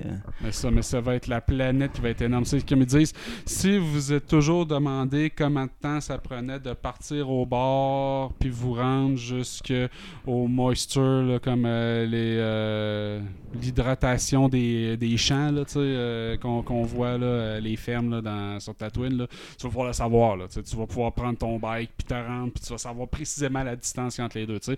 Puis le main setting, c'est Tatooine. Fait que ça sera pas un space opera. Non, si vous c'est voulez ça. ça, va être Starfield. tu sais. Exact. Mais euh, par contre, si vous voulez une immersion sur ce qui était Tatooine, C'est ça. à ce ça. moment-là, C'est avec ça une va immersion être- sur Tatooine, tu vas avoir des bouts d'histoire qui te sortent de Tatooine qui vont être très clos. Sais, dans un vaisseau, dans une lune. Puis, comme Assassin's Creed, c'est un gros monde, puis tu as des missions qui te sortent de ce monde-là, qui vont te mettre dans un autre setup bien précis pour raconter une bout d'histoire précis. Fait que ça va avec ça, puis ça va être excellent. Ah ouais. Faut que tu aimes ça, par contre. 2024. Streaming War! Live, The Master of the Universe abandonné. Ben oui, E-Man, tu était supposé avoir son adaptation euh, sur Netflix. Puis, on a déjà dépensé 30 millions de dollars là-dedans. Puis, euh, ils cancellent tout ça. Puis, euh, la raison derrière ça, c'est que semble-t-il que les hautes instances de Netflix étaient pas prêts à mettre 150 millions de dollars pour que Alan, euh, l'acteur qui a joué dans American Horror Story, euh, puisse prendre l'épée de E-Man. Ce que je trouve très agressif et blunt dans la façon de la dire. Là. C'est- c'est- on croit tellement pas au Ah, casting, puis euh, la narration, on dépensera pas 150 millions de dollars pour qu'un dude puisse pogner l'épée en live action. Fait que je trouve ça as- assez raide. Moi, en partant, E-Man, je suis pas un grand fan, là, Skeletor, tout ça. Je connais les noms, mais. Mais les personnages sont iconiques, mais l'histoire est Mais ils sont, ordinaire. sont iconiques, mais pour une- la génération avant moi. Fait que tu sais, je dis, je suis même pas le public cible comme je les avais en Babel, c'est pour ça. Je les avais Oui, en, en Babel, mais les émissions, les Ah, séries, c'est juste, c'est genre 5 ans avant moi. Mais, mais que je. Puis, tu sais, je vais avoir vu le 40 ans, documentaire de ça? Ce- cette série-là, c'est une série de rejets. Dans le fond, c'est plein de figurines. À vrai dire, avant d'être une série, c'est des jouets. Ouais, je C'est sais. plein de Ils ont fait la figurines. série pour vendre les C'est bébés. C'est un artiste qui avait plein d'idées de figurines puis qui savait pas trop quoi faire avec. Puis euh, il y a un il y a un dude qui disait Hey, on fait ça une histoire puis on inventait une histoire. Mais à vrai dire, c'est toutes des idées pétées. Là. Fait que c'est les personnages, pour moi, sont mythiques. Mais l'histoire est très ordinaire, tu sais, on s'entend. Ouais, à vrai dire, c'est le château, c'est le jouet du château qui est parti à la série, dans le fond. Ils ont inventé un château, parce qu'il y avait une trappe, en tout cas une bébelle, tu sais, des années 80, comment c'était, là. Mais tu sais, c'était tout un château, ils disaient, hey, ça, on fait une série, pour raconter l'histoire du château, ils ont fait une série. C'est fucké, là, tu sais, c'était juste une série promotionnelle de jouets à l'époque, là, tu sais. Moi, c'est surtout, tu vas aller jouer sur la nostalgie, puis tu vas aller jouer sur, la no- sur- sur de la vieille, vieille nostalgie. Là. Tu vas vi- viser du public, là, tu sais, 45, 50. là. Fait que euh, pour un streamer comme Netflix qui veut euh, aller chercher, je pense, un crowd un peu plus jeune, les jeunes sont sur streaming, les vieux sont sur le câble. là. Fait que euh, je pense que c'était pas nécessairement une mauvaise décision de la part de Netflix de scraper ça. Pendant Streaming War, j'ai vu le trailer de Walking Dead, Daryl Dixon. Ouais, Moi, j'avais dé- décroché Walking Dead à la saison 9. Avant que le personnage principal là, quitte, puis là, ils ont quand même fait deux saisons avec comme une histoire qui roule sans le personnage principal. Ils ont fait un, un épisode avec le retour du personnage principal. Il y a eu deux spin-offs depuis. Ils, ont- ils se sont écartés des comic books originales Ah, de très longtemps.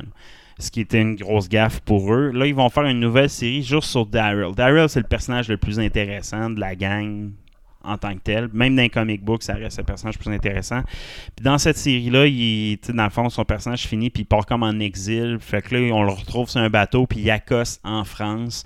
Puis il y a une communauté en France qui veulent refaire la civilisation humaine. Fait que là, il est comme, vu que c'est un messager qui vient de loin, il a full d'espoir pour recréer la communication avec les commu- communautés de la France. Les visuels de cette série-là vont splendides. Là, Tu sais, une France, une tour Eiffel tout pété, euh, les vieux châteaux. Il y a comme un effet visuel exceptionnel qu'il n'y avait pas dans les anciens Walking Dead. Là. Les Walking Dead, c'est soit sur l'eau, sur des bateaux, une ville tout pétée, dans des villages tout pétés, tout, le temps- en campagne. Une saison qui était plus en ville, mais rarement dans une ambiance européenne. Fait que ça va être quand même intéressant. Daryl, pour moi, c'est le personnage le plus cool de tout. Fait que je vais peut-être l'essayer. Je vais peut-être essayer d'embarquer dans le bateau Walking Dead. Euh, ça sort en septembre, le 10 septembre, le premier épisode. Le trailer était très bon. Le trailer était très bon. Ouais, j'ai de misère à embarquer, tu sais, j'ai lâché la série ben trop avant, là, fait que pour moi, Daryl, j'ai pas une Ouais. relation avec, euh, motive. Mais ça. Fait que, tu sais, ça- je pense pas que ça attire de nouveaux fans. C'est ça le problème. tu sais, c'est- Tu vas chercher encore des fans qui tripaient sur un personnage pour étendre l'univers un peu plus. J'espère que tout le monde qui tripait sur Walking Dead va revenir, c'est ça. C'était le seul personnage qui, peut, qui ont une chance de restarter la série. Sinon, moi, je pense que si ça, ça flop, il n'y aura plus de production euh, Walking Dead après. Là, ce serait très étonnant. Les Jays, Barker Malls on Mars. Ouais, ça, on avait parlé il y a une couple d'épisodes qui allait euh, refaire les Biker Mice from Mars, là, les, les souris euh, euh, motoristes de l'espace. Donc, cette fameuse sé- série d'animation qui avait trois souris venues de Mars en exil après que leur planète a été capturée par une race d'extraterrestres. Puis, ils faisaient toute leur mission sur des motos. Fait que ça, ça, rebo- ça va être rebooté. Ce qu'on apprend, c'est que la compagnie de Ryan Reynolds, Maximum Effort, va être derrière ce remake-là. Et ça va être le premier projet d'animation de cette compagnie-là. Donc, euh, je suis curieux de voir ce que si l'esprit euh, over the top que Ryan Reynolds essaie de mettre en signature dans ses affaires et ce que la non- compagnie de production Maximum Effort, c'est le mojo de Deadpool. Donc, euh, tu sais, j'ai hâte de voir s'il va avoir un aspect un peu plus Cette série-là, à l'époque, cette série-là, à l'époque, passait au 4 avant Bucky Howard. Connaissais-tu Bucky Howard? C'est une affaire de, cas, hein. affaire de, de lapin de l'espace qui se battait contre des grenouilles Ouais. aussi. Moi, c'est cette bout de. Il y avait Ninja Turtle, t'avais Mickey, t'avais Biker Mouse, puis t'avais euh, Bucky Howard d'affilée. Pour moi, c'était ma l'avant-midi Ashbro là, au 4. là, C'était tous des épisodes d'Ashbro, dans le fond. Ça, je pense que ça appartient à Ashbro même à la base, cette, euh, ce titre-là. Fait que euh, je trouve ça étonnant même que Ryan, Ryan Reynolds ait le droit là-dessus. Mais tu sais, moi, Ashbro, il faisait tellement de belles affaires à l'époque. Vivre le, ren- le renewal de ça. Mais il y a une autre affaire que renewal qui est derrière que j'ai vraiment aimé, c'est Alf. Ouais, c'est ça, J'ai j'allais vu ça, j'ai il ah Alf, il a le pogné les droits Alf. que j'aimais tant à l'époque, je sais pas pourquoi. Mais là ils vont rebooter ça. Moi ça, ça va être de quoi qui va me marquer. Moi je- ce personnage-là, l'alien de Alf, c'est triste en plus comme histoire. En plus il est comme prisonnier d'une famille. Là, tu sais, à la fin il est comme prisonnier. Là, de... Oui il est ami, mais c- ils veulent pas le sortir. Il est comme euh, c'est quasiment un prisonnier d'une maison. Là. Fait que euh, non, j'ai vraiment j'ai hâte de voir Alf là. Puis surtout c'est Ryan, Reynolds qui est dans la 10, ça peut être très drôle. Sinon aussi dans les Jizz, as-tu vu ça Nickelodeon? Qu'est-ce qu'ils ont acheté? Ils ont acheté la série originale des Ninja Turtles, la vieille série de 5 saisons qui a été coupée en queue de poisson à cause des cartoons des années 90, a été coupée là. Ben là Nickelodeon ont racheté, ils peuvent rediffuser cette série là, la remasteriser, qui avait pas le droit encore de remasteriser ces épisodes là. Ok. Puis ils pourraient même faire la suite directe s'ils voudraient. Là. Ouais, ça, c'est une bonne nouvelle, c'est le remaster, mais... Il faut qu'ils le remaster parce qu'il n'y a pas de belle version présentement disponible de ça. Là. Fait que moi, je m'attends à un remaster pour que je puisse avoir une qualité optimale de son. Puis j'ai même 3-4 épisodes que j'ai le- mon fichier est corrompu. Là. Fait que tu sais, c'est une version 4.3. Là. Fait que euh, je, je sais pas. Moi, moi j'aimerais ça un, vrai remaster avec un meilleur son là, pour mes 5 saisons. Les 4 premières, la cinquième est à chier, mais c'est pas grave, je la veux. Là, euh, avec mon lapin. J'ai l'épisode du lapin Yoshimbo, je l'ai même pas. Fait que, ça, oui, juste pour ça. Par contre, si ils veulent faire une suite, Nickelodeon, c'est pas mes préférés. Non, c'est sûr. Mais tu sais, le nouveau Ninja Turtle a de l'air crissement bon, là. Le Mayhem, a de l'air bon en Chris, là. Le- le- le- La nouvelle série vient de sortir? Le, nouvel- le nouveau film, puis ils vont sortir une série spin-off là-dessus. Ok, là. parce qu'il y a une nouvelle série en ce moment là, de Ninja Turtle là, avec Ouais. un nouveau look and feel. Ouais, non, non, mais moi, je parle de film avec Seth euh, Rogen. Ouais, ça, j'ai hâte de voir Il va y ça. avoir une série là-dessus. Ils vont faire un film, puis ça C'est va. Nickelodeon qui s'occupe de ça? Oui, c'est Nickelodeon Ok. qui est en l'air de ça. Mais tu sais, il a quand même fait une coupe de bonnes choses. Puis le premier Ninja Turtle des années 2000, Nickelodeon est quand même pas si mal que ça. Première série qu'ils ont faite avec un nouveau look, les tortues plus différentes, c'était pas si mauvais que ça. Ben, c'est ça, moi j'ai aimé aucune adaptation Ah de ouais? comic depuis euh, Ah, l'original. Mais tu moi, j'ai vraiment aimé ça. Puis, tu sais, je viens d'en rejouer à voyons, Teenage Mutant Shredder Revenge. Puis, ils ont sorti Yoshimbo, le lapin, il s'est rendu un bonhomme extra. Là, le- Ouais, ça, je l'ai vu passer. Ah, c'est que ça a l'air bon. Puis la nouvelle série qui vient de sortir là, avec euh, les, les Turtles aux têtes carrées. Là. Ça, là, j'ai pas écouté. là. Je Ça, regarde ça, pas ça, écouté. ça, ça me dit rien. Moi, c'est plus le film de Seth Rogen puis la suite qui va exploser là-dessus. Ça, ça va être vraiment bon. là. Fait que- Mais non, moi, les Jizz, pour ça, si je avoir ma version remasterisée de mes classiques, hostie que oui. Les pas sûrs, film de Borderlands, t'as de sortir? Ouais, puis tu sais, ça va pas sur une belle passe. Là. Il y a un changement de réalisateur. Tu sais, Eli Roth, euh, qui était le réalisateur de ça, qui avait abandonné ça, c'est Tim Miller, le gars de Deadpool, qui l'a repris. Euh, puis euh, il a juste tourné les scènes supplémentaires. Le dernier scripteur, qui est Craig Mazin, qui a fait le script de Last of Us, la série, euh, a demandé de faire retirer son nom du générique pour euh, plus être associé au film en- euh, comme tel. Euh, on a vu euh, Kate Blanchett autour des plateaux de tournage avoir shooté beaucoup de stock. Il y a un gros casting dans ce film-là, mais tout laisse à croire que ça va être de la pure merde.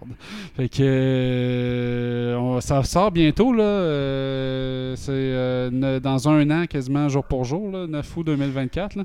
Moi, j'ai Mais- assez joué à Borderlands pour comprendre l'histoire du film qu'il pourrait avoir autour de ça. Là, fait que moi, je suis Ben, way out de tout ça. Je pense que c'est plus pour mettre de l'avant les personnages over the top que l'histoire qui était la pseudo-histoire qui est expliquée dans le jeu. Moi non plus, je la connais pas tant, mais de ce que je comprends, c'était vraiment l'accent sur reproduire les personnages que de reproduire l'histoire.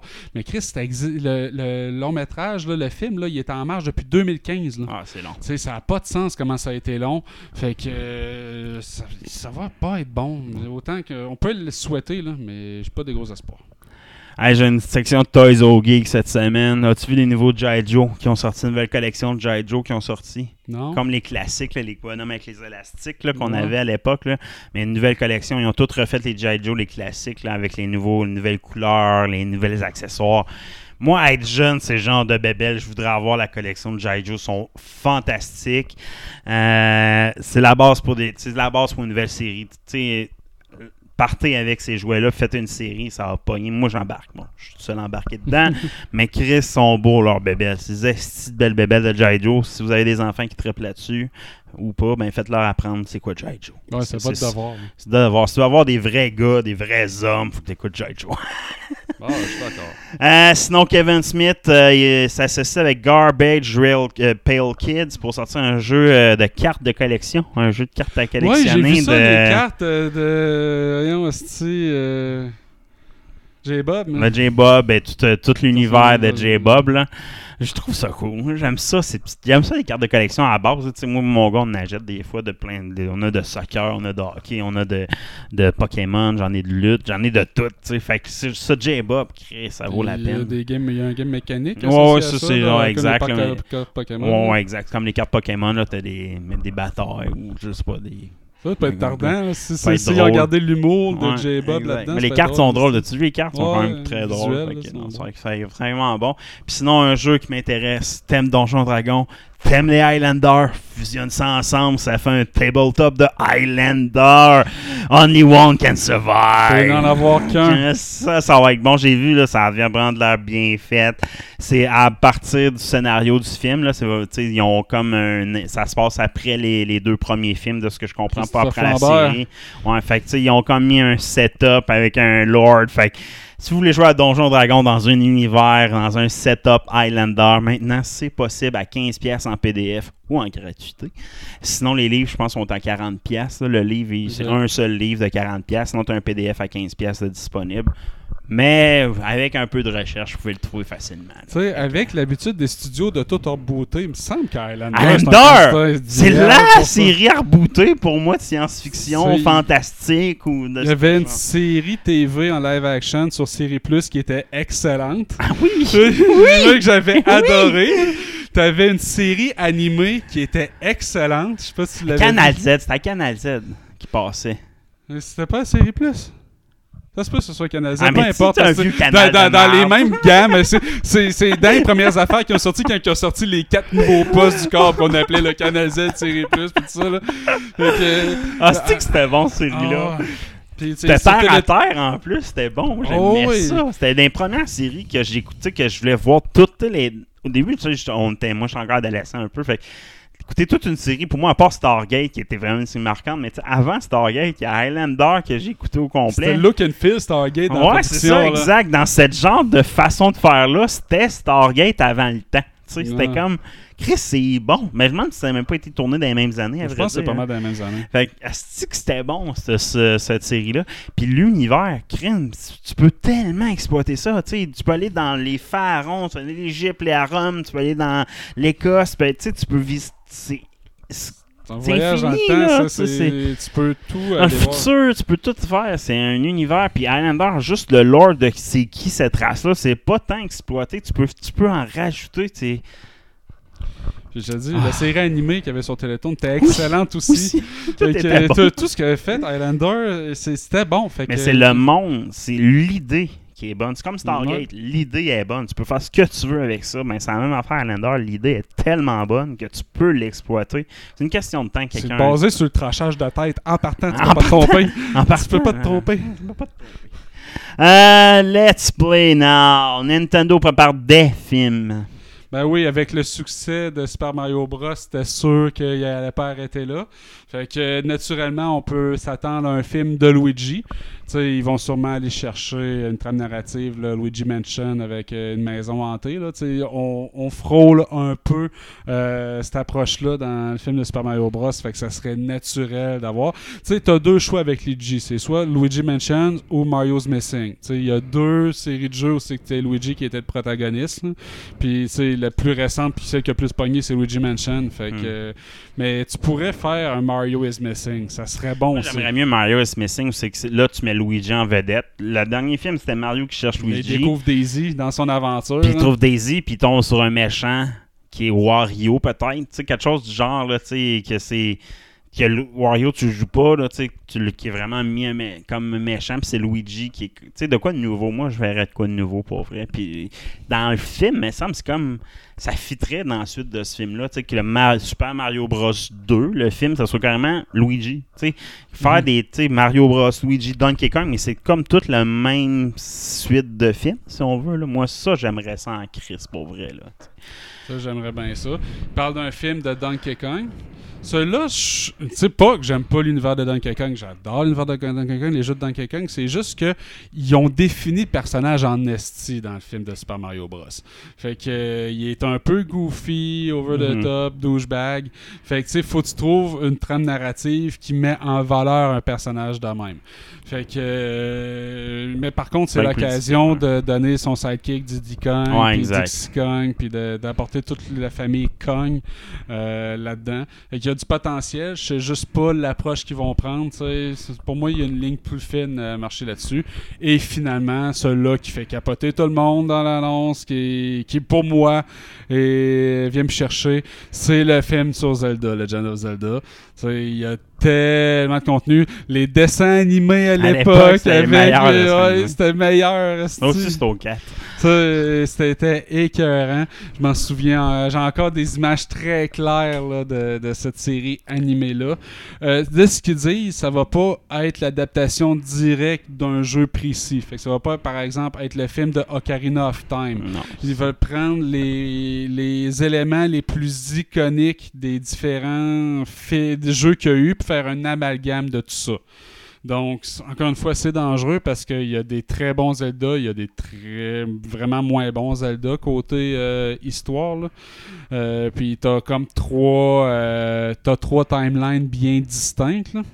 Eh, c'est bon, t'as-tu les images, toi?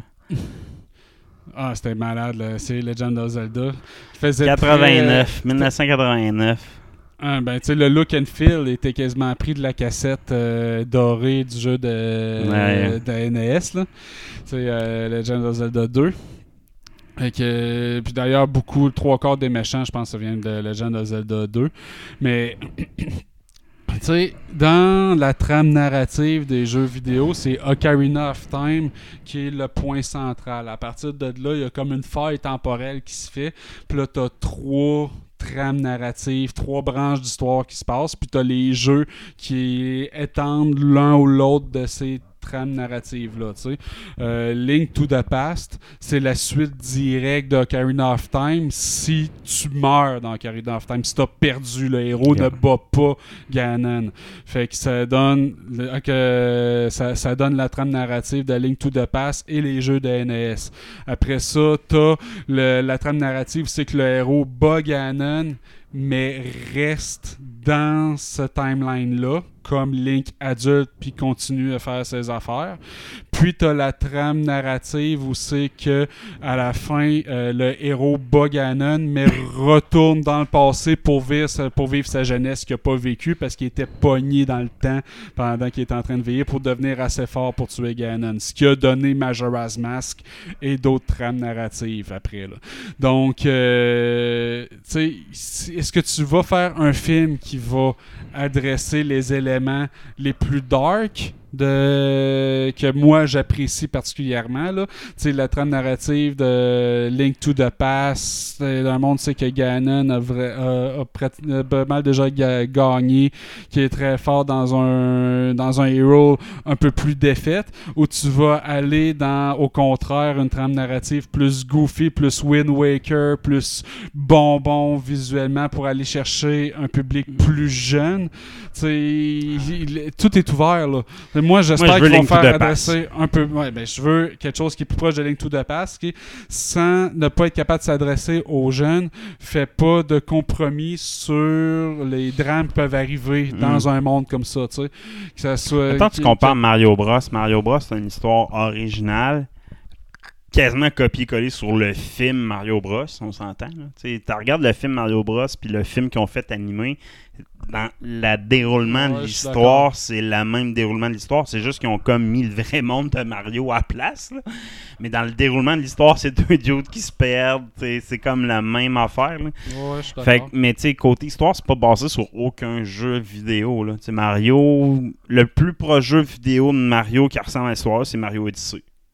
Mario Odyssey, c'est que la princesse marie avec. euh, tu sais, comme un- une similitude, là, mais il n'y a pas aucun jeu de Mario qui a comme une trame narrative qui explique le film nécessairement, je trouve. Le seul, pas qui explique le film, le seul bémol par contre, c'est que dans Mario RPG, ils ont défini le caractère, la personnalité de Bowser, qui c'est la personnalité qu'ils ont gardé dans le film. Ouais. Tu sais, le, le, le Bowser qui est genre émotif, un peu goofy en dedans, qui veut gager ça, mais, Mais qui dans- essaie de mettre euh, un aura plus forte. tu sais. Ça a été défini dans Mario. RPG qui était story-driven, puis ils ont gardé cette bout-là dans les films. Mais pour le reste, parfaitement d'accord avec toi. Mais que- pour vrai, l'Odyssée, ça. euh, Si t'as à Odyssey, c'est la même histoire que le film. T'as un bazar qui veut se marier avec la princesse qui a capture. C'est tout le temps la même histoire. là. Mais le, le pourquoi c'est se marier, prendre le contrôle de l'univers, c'est l'histoire d'Odyssée. sais, Le bazar d'Odyssey, c'est ce bazar-là. Il y a le même costume en plus. Ils ont pris le même calice de costume. Tu sais, Il est copié-collé le costume. là. Mais tu sais, je regarde Zelda, mettons Donkey Kong, n'importe quel titre, comment ils vont prendre l'angle de l'approche? Je trouve que Zelda, c'est bien plus facile de prendre un angle de jeu vidéo. Tu t'as tout dans les jeux vidéo quasiment. Donkey Kong, l'histoire est comme Mario, ça va être difficile, je trouve, d'établir plus une histoire. Faut que tu te bases peut-être sur les animés qu'il y a eu à l'époque. Ou, Ben, euh, faut, faut qu'il amène King en partant. Là. Faut qu'il amène les, Ouais, les exact. alligators. Là. Exact. là, Fait mais que, c'est- ça va dans- être- On les a vus en plus, je pense, dans Mario. Hein, c'est les Non. a- Non. Non, on ne voit pas les Ouais, il y a alligators. un caméo. Il me semble, à un moment donné, on les voit un petit peu. euh, On les voit vite, vite. Ouais. Même affaire que les Yoshi, là, que tu vois vite vite à un moment donné. Là, il me semble que tu vois les alligators à un moment donné dans, dans le monde. là. Mais tu sais, ça, ça, tu sais, moi, qu'est-ce que je. L'angle de vue de Donkey Kong, c'est Zelda qui a une angle plus intéressante pour moi que tous les autres titres de Nintendo. Ah ouais. là, tu sais. Ben, Kirby a quand même une belle histoire, et étonnamment que les mangas, ils, ils ont développé l'histoire de Kirby incroyable. Même Zelda, pour moi, reste le monde le plus intéressant Ben, de c'est tout le ce qui est classique bien Nintendo, contre là, le mal en partant, c'est ça, là, euh, avec euh, la, prin- la princesse. Ouais, puis, exact. euh, Puis- c'est plus que Mario Bros, qui est, c'est un peu plus caricatural, mais ça, c'est Ouais, vraiment le c'est combat contre le bien et le mal qui se recycle et qui est en boucle infinie. Exact. c'est- c'est- Puis ça, j'imagine qu'ils vont l'adresser d'une façon ou d'une autre, l'aspect boucle sans fin. au début à la fin du film, genre, ouais, c'est ça. Moi, je pense qu'il faut- devrait finir le film, tu sais, tu- tu- genre de mélange de. Ocarina of Time puis Link to the Past, là, tu fais un mélange des deux où c'est là que tu comprends enfin que- qu'est-ce qu'il a créé ton héros, c'est une boucle temporelle puis qu'il a créé d'autres. Ça sera à suivre. Euh, sinon, Baldur's Gate 3, dans 4 jours, t'es-tu prêt? Les annonces et les previews sont juste exceptionnelles. Je sais pas si t'as vu les previews, Oh, ouais. c'est le jeu d'RPG. Il y a 1100 fins différents, là, pour vrai. là. il y a 1000 J'avais vu 17 000. euh, Ouais, 17 000, mais c'est pas, c'est plus 1000. là, tu sais, C'est toute la même affaire quasiment, là, mais tu sais, 1000, Non, c'est juste incroyable, là, le nombre de combinaisons. Oui, il y a 17 000 fins différentes, mais c'est presque la même affaire, là, de ce que je comprends. ouais, je ça. Mais tu sais, t'as comme une, vraiment une centaine facile de fins complètement différentes sur ce qui peut se passer au monde. là. Fait que c'est juste ça, c'est. Fuck, c'est un vrai RPG. C'est rare là, qu'on a eu ce genre de RPG là. tu sais. Les RPG que t'as trois fins, tu fais comme Ah, c'est cool, j'ai trois fins là, tu sais. Là, ils vont en avoir un shitload. Puis... Là, les facs et les complétionnistes vont avoir du pain sur la planche. là. Ah ouais, puis tu sais, je te dirais, pour avoir joué beaucoup au bêta, moi j'ai fait le premier chapitre plusieurs fois. Je, puis tu te rends jamais à Baldur's Gate, c'est ça qui fait chier dans, dans le bêta. Mais j'ai hâte de me rendre à Baldur's Gate pour une première fois, revivre le sentiment d'entrer dans cette ville-là. Ils ont racheté des classes que j'ai pas essayé dernièrement. Sais, j'ai pas essayé deux dernières patchs encore. je me garde un peu de gêne, mais là, dans 4 jours, je m'y mets, je la redownload, puis je te clenche le jeu, mon gars. Là. Si Ah, je fais ça, je joue pas à Diablo. Là. Ben, je sais, c'est pour ça que je suis à Diablo présentement. J'ai Final 16 puis Baldur's Gate 3 qui font jouer en parallèle. J'ai hâte de voir les. J'ai pas été voir les specs de Baldur's Gate 3 fort. Probablement, je vais le pogner sur PlayStation. Ouais, parce sur mon que, ordi. ça Moi, mon ordi, il est plus fort que le tien, puis Baldur's Gate 3, je le run pas au maximum. Tu sais, Ouais, je- fait que ça vient de puis- puis quand je le roule, même pas au maximum, mon PC il rush, puis mais c'est un bêta, peut-être qu'il va être plus optimisé. Ouais, non. mais. Mais tu sais, moi, je, je l'ai testé, je, chier, je je vais le racheter Play. sur PlayStation 5, moi aussi, là, mais...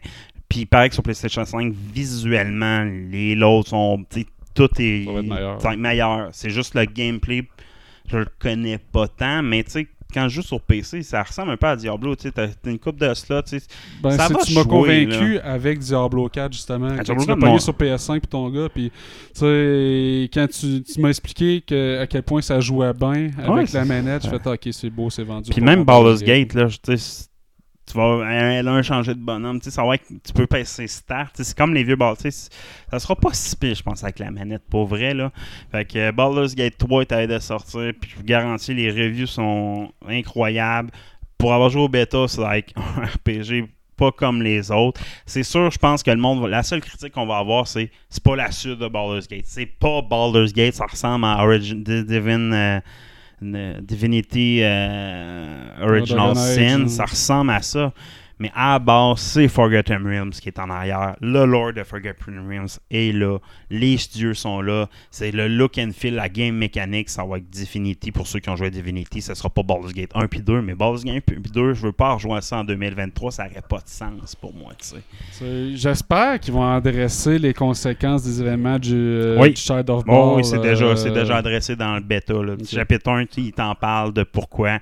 C'est sûr que c'est pas le corps de l'histoire. Le cœur de l'histoire, c'est Avron, la guerre en enfer qui est en train d'émerger. C'est, pas les mêmes. Oui, Baal est en l'air de ça, dans le fond. Là. C'est le pourquoi cette guerre-là, c'est à cause de la chute de Baal, là, dans le fond, en tant que tel.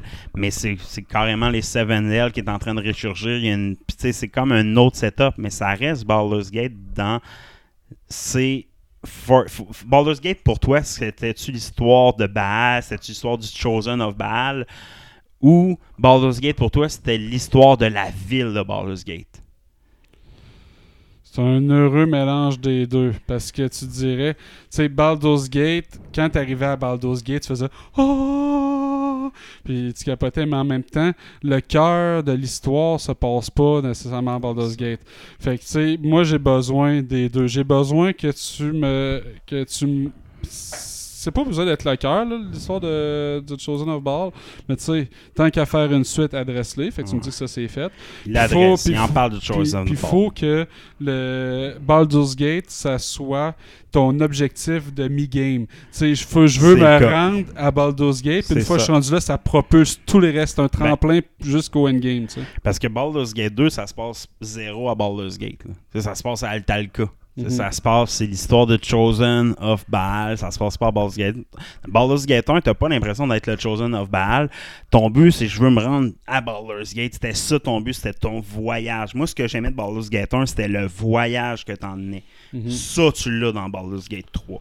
Ce que t'as pas, sais, dans Baldur's Gate 2, ce que j'aimais, c'est le Lord Chosen of Baal. Mais ça, dans Baldur's Gate 3, c'est juste effleuré, puis ton histoire est pas construite sur cette histoire-là. C'est ça la Mais ça, différence. ça me dérange pas. Mais moi, là, le but, c'est que ton but, c'est de te rendre à Baldur's Gate. Puis le chemin, là, il est calissement ardu de te rendre à Baldur's Gate. Ah, c'est que c'est le fun d'avoir cette impression-là. tu sais, de C'est ça, l'aventure de Donjon Dragon. Baldur's Gate 2 était exceptionnel. Mais le feeling, un, t'avais pas le feeling d'être faible puis de te Non, rendre fort. C'est la suite directe du 1, Fait fait, que ça. tu commençais level 10. tu sais. Exact. Fait que là, t'as l'impression de dire, Asti, faut que je me rende à Baldur's Gate, puis je fais trois pas, là, puis tabarnak que je rush. Fait que me rendre à Baldur's Gate, qui est à l'autre bout du monde, Asti, ça va être tough. Mais ça, là, là, tu vas chercher toutes les ressources, les solutions les, pour le faciliter ton voyage. C'est ça l'objectif. Fait que, non, du moins, c'est l'objectif que j'avais dans le bêta. Le feeling, c'est mon objectif, c'est de me rendre à Baldur's Gate. Pour moi, c'est l'histoire de Baldur's. Comment que les immigrants d'une autre ville se rendent à Baldur's Gate. C'est quand la gestion politique qui va arriver à cause de cette nouvelle arrivée de population-là. C'est là réside Baldur's Gate 3 pour moi. Ah, c'est du nouveau Lord qui touche un peu à l'ancien Lord de Baal, etc. Mais c'est pas le fondement de ton histoire à toi. De ce que recommandent les créateurs du jeu, c'est partez-vous à un bonhomme custom, un nouveau personnage. Prenez pas les personnages pré-bâtis. C'est plus pour un rerun, pour vous mettre dans la peau de comment était ce personnage-là quand je l'ai rencontré, qu'est-ce qu'il faisait, etc. Mais allez-y des personnages custom pour commencer. Ouais, exact. Puis de toute façon, quand tu joues à Donjon, tu veux faire ton personnage. C'est le goût que là, tu sais. Ah ouais. Puis je vous dirais que les classes sont toutes le fun à jouer. Il n'y a pas une classe. Dans un, il y a- si tu veux tout faire le jeu, il faut que tu le fasses avec toutes les classes différentes parce que chaque action, chaque résolution, chaque discussion peut être différente selon ta classe. C'est malade. selon, non selon ta classe, selon ta race, les discussions sont différentes aussi. C'est ça qui est malade. Tu sais, t'arrives, oh, Chris, je pourrais utiliser, oh, moi, je, suis un, je parle à un tiefling, je suis un tiefling, ben, je vais avoir une option de discussion différente. Ça va faire du sens, ça va être contextualisé. Moi, je Euh, comprends, ça va être adressé. ça, là, ça- c'est le premier jeu d'RPG, je vois ça. là. Souvent, tu as des options ah, bien, mal. c'est- Non, non, là, c'est vraiment. Tu vas résoudre, mais la discussion sera pas la même. La conclusion de ton personnage, c'est. C'est juste incroyable pour vrai, mais c'est de là la complexité de ce jeu-là. Sinon, Mortal Kombat 1, euh, le Roster Pack avec Peacemaker, Homelander, Omni-Man ont été annoncés. Euh, un, gros, un gros roster. Un gros roster Peacemaker puis euh, Homelander dans un jeu de Mortal Kombat. C'est que ça fit, mais ça, Ouais, hein, c'est clair. Chris, il y avait des, des spawns à un moment donné, des bonhommes qui fitaient un peu moins. Terminator fitait quand même un peu là, dans le dernier. Mais tu sais, là, là, je trouve que Homelander, Peacemaker, c'est le, un son d'actualité, puis il fit dans l'univers. Ouais, ils sont ah, over the top aussi, Ouais. là, tu sais, les, les, fin- les finishes que tu peux faire Ah! avec les autres, ça va être malade. Fait que ce sera à suivre. Est-ce qu'ils vont intégrer ça à l'histoire Je pense pas. Je pense que c'est juste des personnages bonus. Ce sera pas intégré dans l'histoire de MK1. Là, parce que l'histoire de MK1, c'est un reboot de Mortal Kombat. J'espère qu'ils vont rester dans, dans l'essence même. Mais malgré que ça pourrait être le fun qu'ils introduisent des personnes comme Peacemaker, ça serait étonnant quand même. Parce que tu sais, il, il va y avoir un aspect multivers, là, dans, je pense, dans le prochain Mortal Kombat, là, avec euh, Chronica puis le Sand, puis c'est un peu ce qu'on voyait, là, chaque grain de sable pouvait représenter un timeline différent, là. Fait que tu pourrais avoir des timelines qui font carrément pas de sens par rapport à ce qu'on Hmm. est habitué de voir dans un Mortal Mais- Kombat, puis aller chercher un feeling still injustice, tu sais. Mais la façon qu'on dirait que le trailer est approché, c'est que tu as un nouveau. Tu sais, t'as, euh, Kong Lao. Non, pas Kong Lao, excuse. Liu euh, Kang. Liu Kang qui contrôle, puis il part un nouveau Mortal Kombat, de ce qu'on dirait. là C'est. Mais tu sais, euh, dans le premier, pas, pas un trailer, mais un teaser, là, tu voyais un, comme un, un, euh, un sablier qui explosait, puis là, tu voyais plein de grains, puis dans chaque grain, il y avait comme une histoire qui se passait, puis là, tu focusais sur un grain. là. Ouais, c'est ça. C'est pas clair pour moi. Est-ce qu'ils vont le focuser sur un seul des univers dans ce jeu-là ou c'est une affaire multivers C'est une bonne question. Pour être d'un multivers, style Fortnite, ça fitterait. Là, tu sais, que t'amènes des personnages de plein de Mortal Kombat différents dans un gros tournoi ou quelque chose comme ça. Là. Peut-être, pas la trame principale, mais tu sais, un clin d'œil qui serait capable de mettre en, faire en sorte que ces personnages-là, qui sont bonus, là, tu sais, aient une raison d'être qui soit Ouais. accessible dans ton roster. Ouais. Euh, sinon, euh, autre petite news sur Resident Evil. As-tu vu les détails de Resident Evil 9? Non. Un tweet gars de Twitter qui, qui dit avoir les plans de toutes les. Il va y avoir plein de Resident Evil là, qui vont suivre l'histoire principale de Ethan jusqu'en 2029. Puis le prochain titre de cette série-là, c'est Resident Evil 9 qui sortira en 2025, qui va être annoncé dans les prochains mois. Euh, J'aime pas Eden. moi, c'est ça, moi non plus, je trouve ça poche. Quand j'ai vu cette annonce, j'ai fait Ah, moi, je m'attends. euh, non. Pas le bon personnage. C'est pas. euh, je, je comprends pas pourquoi les, les derniers Resident Evil ont vraiment. Ils pognent. Ils Ouais, pognent ils les pognent, derniers. mais, Mais, tu sais, mm, Village, tout ça, c'est des jeux de super-héros à cette heure. ah, c'est ça, c'est pour ça, moi, c'est qu'ils ont perdu l'âme de Resident Evil complètement. Puis quand j'ai vu ça, je me Ah, il n'y aura pas de reboot comme je m'attends, un genre de jeu de zombie comme je m'attends. Là, ça reste un jeu d'horreur, horreur. Là. Resident Evil, c'est plus un jeu de zombie, c'est un jeu d'horreur. Puis je pense que c'est là qu'ils ont perdu leur, leur essence. Pour moi, Resident Evil, c'est un jeu de zombie, de survie de zombies. Là, Mhm. c'est rendu un jeu d'action, d'horreur. C'est il y a une grande différence Avec pour euh, moi. ton là. personnage principal qui a des super-pouvoirs, Ouais, le grand méchant qui a des Ah, super-pouvoirs. c'est ça, ça, c'est-. Ils ont vraiment perdu l'âme. Fait que là, c'est encore la même gang qui là-dessus jusqu'en 2029. Fait que euh, pour ceux qui aimaient les originales 1, 2, 3, ben oubliez ça, vous ne retrouverez pas ça rapidement. Fait que euh, petite news là-dessus. Sinon, on parlait de la PlayStation 5, PlayStation 5 Pro, Project Trinity is on the road. Es-tu prêt? En as-tu vraiment besoin? Je sais pas si je vais en avoir vraiment besoin. En fait, je vais en avoir vraiment besoin s'il y a des jeux qui sortent expressément pour cette puissance de console-là. Là, est annoncé pour novembre 2024 avec des graphiques ultra haute définition en 8K, euh, encore plus de mémoire, du ray tracing accéléré. Euh, fait que euh, un performance mode qui va faire moins de compromis sur le visuel, mais j'ai pas l'impression qu'il va être obligatoire pour jouer des jeux. Je pense que la PlayStation 5 va rester relevant. Avais-tu acheté la PlayStation 4 Pro? Non, Moi non plus. Est-ce que j'ai j'ai souffert de ça? Non plus. Non plus. PlayStation 5 présentement, tous les jeux roulent à peu près sur PlayStation 4 Pro. Presque tout. On s'entend? Avec PlayStation 5 Pro, tabarnak! On est loin d'avoir ce besoin-là. C'est genre la dernière année de la génération. Puis tu sais, y a- ça va être le même prix qu'une PS5 à sa sortie. là. Ça va être du 8 900 pièces. Ah, je- moi, je comprends pas. Je, je comprends pas ce projet-là pour vrai. Moi, quand la PlayStation 5 est sortie, justement, c'était comme, ah, c'est peut-être la première console qu'on n'aura pas de reboot ou de, de- d'upgrade. Ils vont avoir peut-être une version slim. Je m'attendais à une version slim parce qu'elle est trop grosse. Ils vont faire une version slim, assurément, dans les prochaines années. Mais moi, dans ma tête, ça sert à rien de pro. Ils, vont passer tout de suite à PSN, appeler PS6, tu sais, je veux dire. Non, ils vont y aller. Ils font du marketing. Ils vont étirer la génération le plus longtemps possible comme ils ont fait avec la PlayStation 4.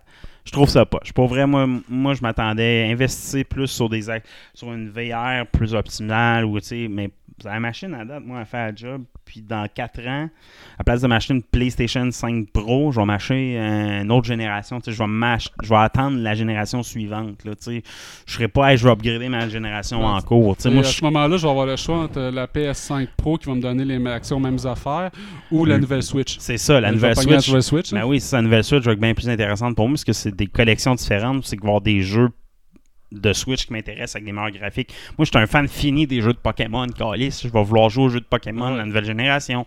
Moi, c'est Mario. Fait que je vais vouloir jouer au nouveau Mario. c'est ça, fait que je vois pas le cloud. Ils vont chercher une cloud très précise comme la PlayStation 4 Pro. Mais la PlayStation 4 Pro, encore une fois, à cette époque-là, il y avait quand même un trou dans le marché où c'est qu'il y a du monde qui cherchait une nouvelle console. Tu sais, t'avais la PlayStation. Mais je pense pas que c'est un trou énorme. C'est un, un console de fanboys. C'est comme ceux-là qui trippent sur rapport qui veulent tout le temps le dernier sel. Il y a une gang qui vont vouloir la, la dernière console puis la Sony qui, va venir, qui vient de sortir. mais. Ouais. Ça. Sinon, Immortal Phoenix Rising 2 annulé. Ça, c'est triste. hein, C'est un projet d'Ubisoft Québec. Yes. sais, euh, le premier Phoenix Rising, c'est un bon jeu, bien que dans l'ombre des Assassin's Creed de ce monde, Ouais, euh, que ça n'a pas fait les, euh, ça a pas eu un temps de succès économique. C'est un mélange Assassin's Creed, Zelda, Ouais. fait pour les enfants, tu sais, dans le fond. Moi, personnellement, quand j'ai joué à ce jeu-là, j'ai pas trouvé mon compte. Tu sais, je joue à ce jeu-là, l'histoire est zéro profonde, c'est de l'humour de jeunes qui est- que je trouve pas drôle. C'est l'humour fait pour les enfants, là, tu sais. Fait il y avait un crowd, mon gars a tripé sa vie sur ce jeu-là. Il l'a jamais fini au complet. là. Ouais. Que, Puis, Mais en tout cas, il était en développement à Ubisoft Québec depuis une couple de temps, puis là, ça a été flushé par bien des projets que Ubisoft a flushé pour euh, rentrer dans leur cash. Donc, euh, semble-t-il, ils focusent leur énergie sur Assassin's Creed Mirage, là, qui va sortir euh, cette année. Puis semble-t-il qu'il y a des rumeurs d'un remake de Black Flag. Ouais, j'ai vu les remakes de Black Flag, là, Bone and quelque chose, ça n'a pas, Non, ça, ça, ça- ça a pas pogné bien bien. Là, fait qu'ils vont vraiment faire un remake de Black Flag qui est correct. Là. Moi, je pense que Black Flag, ça reste une des bonnes histoires d'Assassin's Creed, pour vrai. Là, Ouais, euh, c'est un bon gameplay de pirate. là. Ouais, exact. Là. Puis t'as l'autre d'assurer, le Rogue, là, qui est quand même, c'est comme la suite de l'histoire qui est quand même très bonne. Moi, je trouve que c'est une belle époque à remasteriser. Mais c'est pas si vieux que ça non plus, Black Flag. Hein, C'est le tu sais, 4. C'est ça 4. fait- Il, y a, il y a un changement de moteur graphique à partir de là, là, quand même, à- par la suite. Mais tu sais, moi, je la jetterai pas le remaster de Black Flag, personnellement. Tu sais, je pense pas à rejouer à Black Flag, surtout si j'ai un Mirage qui a. Mirage, je pense que tout le monde va être déçu, personnellement. Là, tu sais, c'est- c'est- c'était c'était une DLC à la base. Hein, fait que. euh, pas Ils ont transformé ça en jeu complet, mais à base, c'était une DLC. Puis ils ont séparé ça à cause que Valhalla, c'est critique, c'est ça ressemble plus à Assassin's Creed. Ils ont dit, OK, la DLC, on la transforme en jeu complet pour aller chercher vraiment les fanbase de Mirage euh, de- de- des vieux Assassin's Creed. Fait que ce sera à suivre. Mais je pense que Ubisoft a- besoin de se focuser sur une coupe de titres, là, Outlaw, entre autres. Puis, euh, comme on parlait tantôt. Christian Pagis, on fait repousser des dents. Ça, c'est fucké. Euh, Il y a un japonais, une équipe japonaise qui ont euh, développé une technique pour faire repousser des dents. Fait que si tu as eu des dents pourries, des dents arrachées adultes, euh, tu prendrais ce médicament-là et ça fera pousser une dent toute neuve, parfaitement formée. Puis la raison pour laquelle c'est possible, c'est que lui, il s'est posé la question, il y a 1% de la population qui ont l'anodontie, donc l'absence de certaines dents, naturellement. Mais un pourcentage de la population qui ont le contraire, qui ont trop de dents. Puis c'est une condition génétique. Puis il a trouvé un marqueur génétique qui contrôlait la génération de tes dents. Puis là, comme l'être humain, on sait qu'on a deux rangées de dents. Les dents de lait puis les dents d'adulte. Mais comme les requins, on en a plus que ça. Mais il y a un marqueur génétique qui dit à notre corps arrête de les faire pousser. Fait qu'on aurait tous un troisième set de dents dormantes. Et il a découvert euh, le- l'enzyme qui permet de dire à ta structure cellulaire de non, non, laisse-la pousser l'autre rangée de dents. Puis, dans leurs euh, expériences, ça l'a fait pousser une dent parfaite à la bonne place, bien alignée.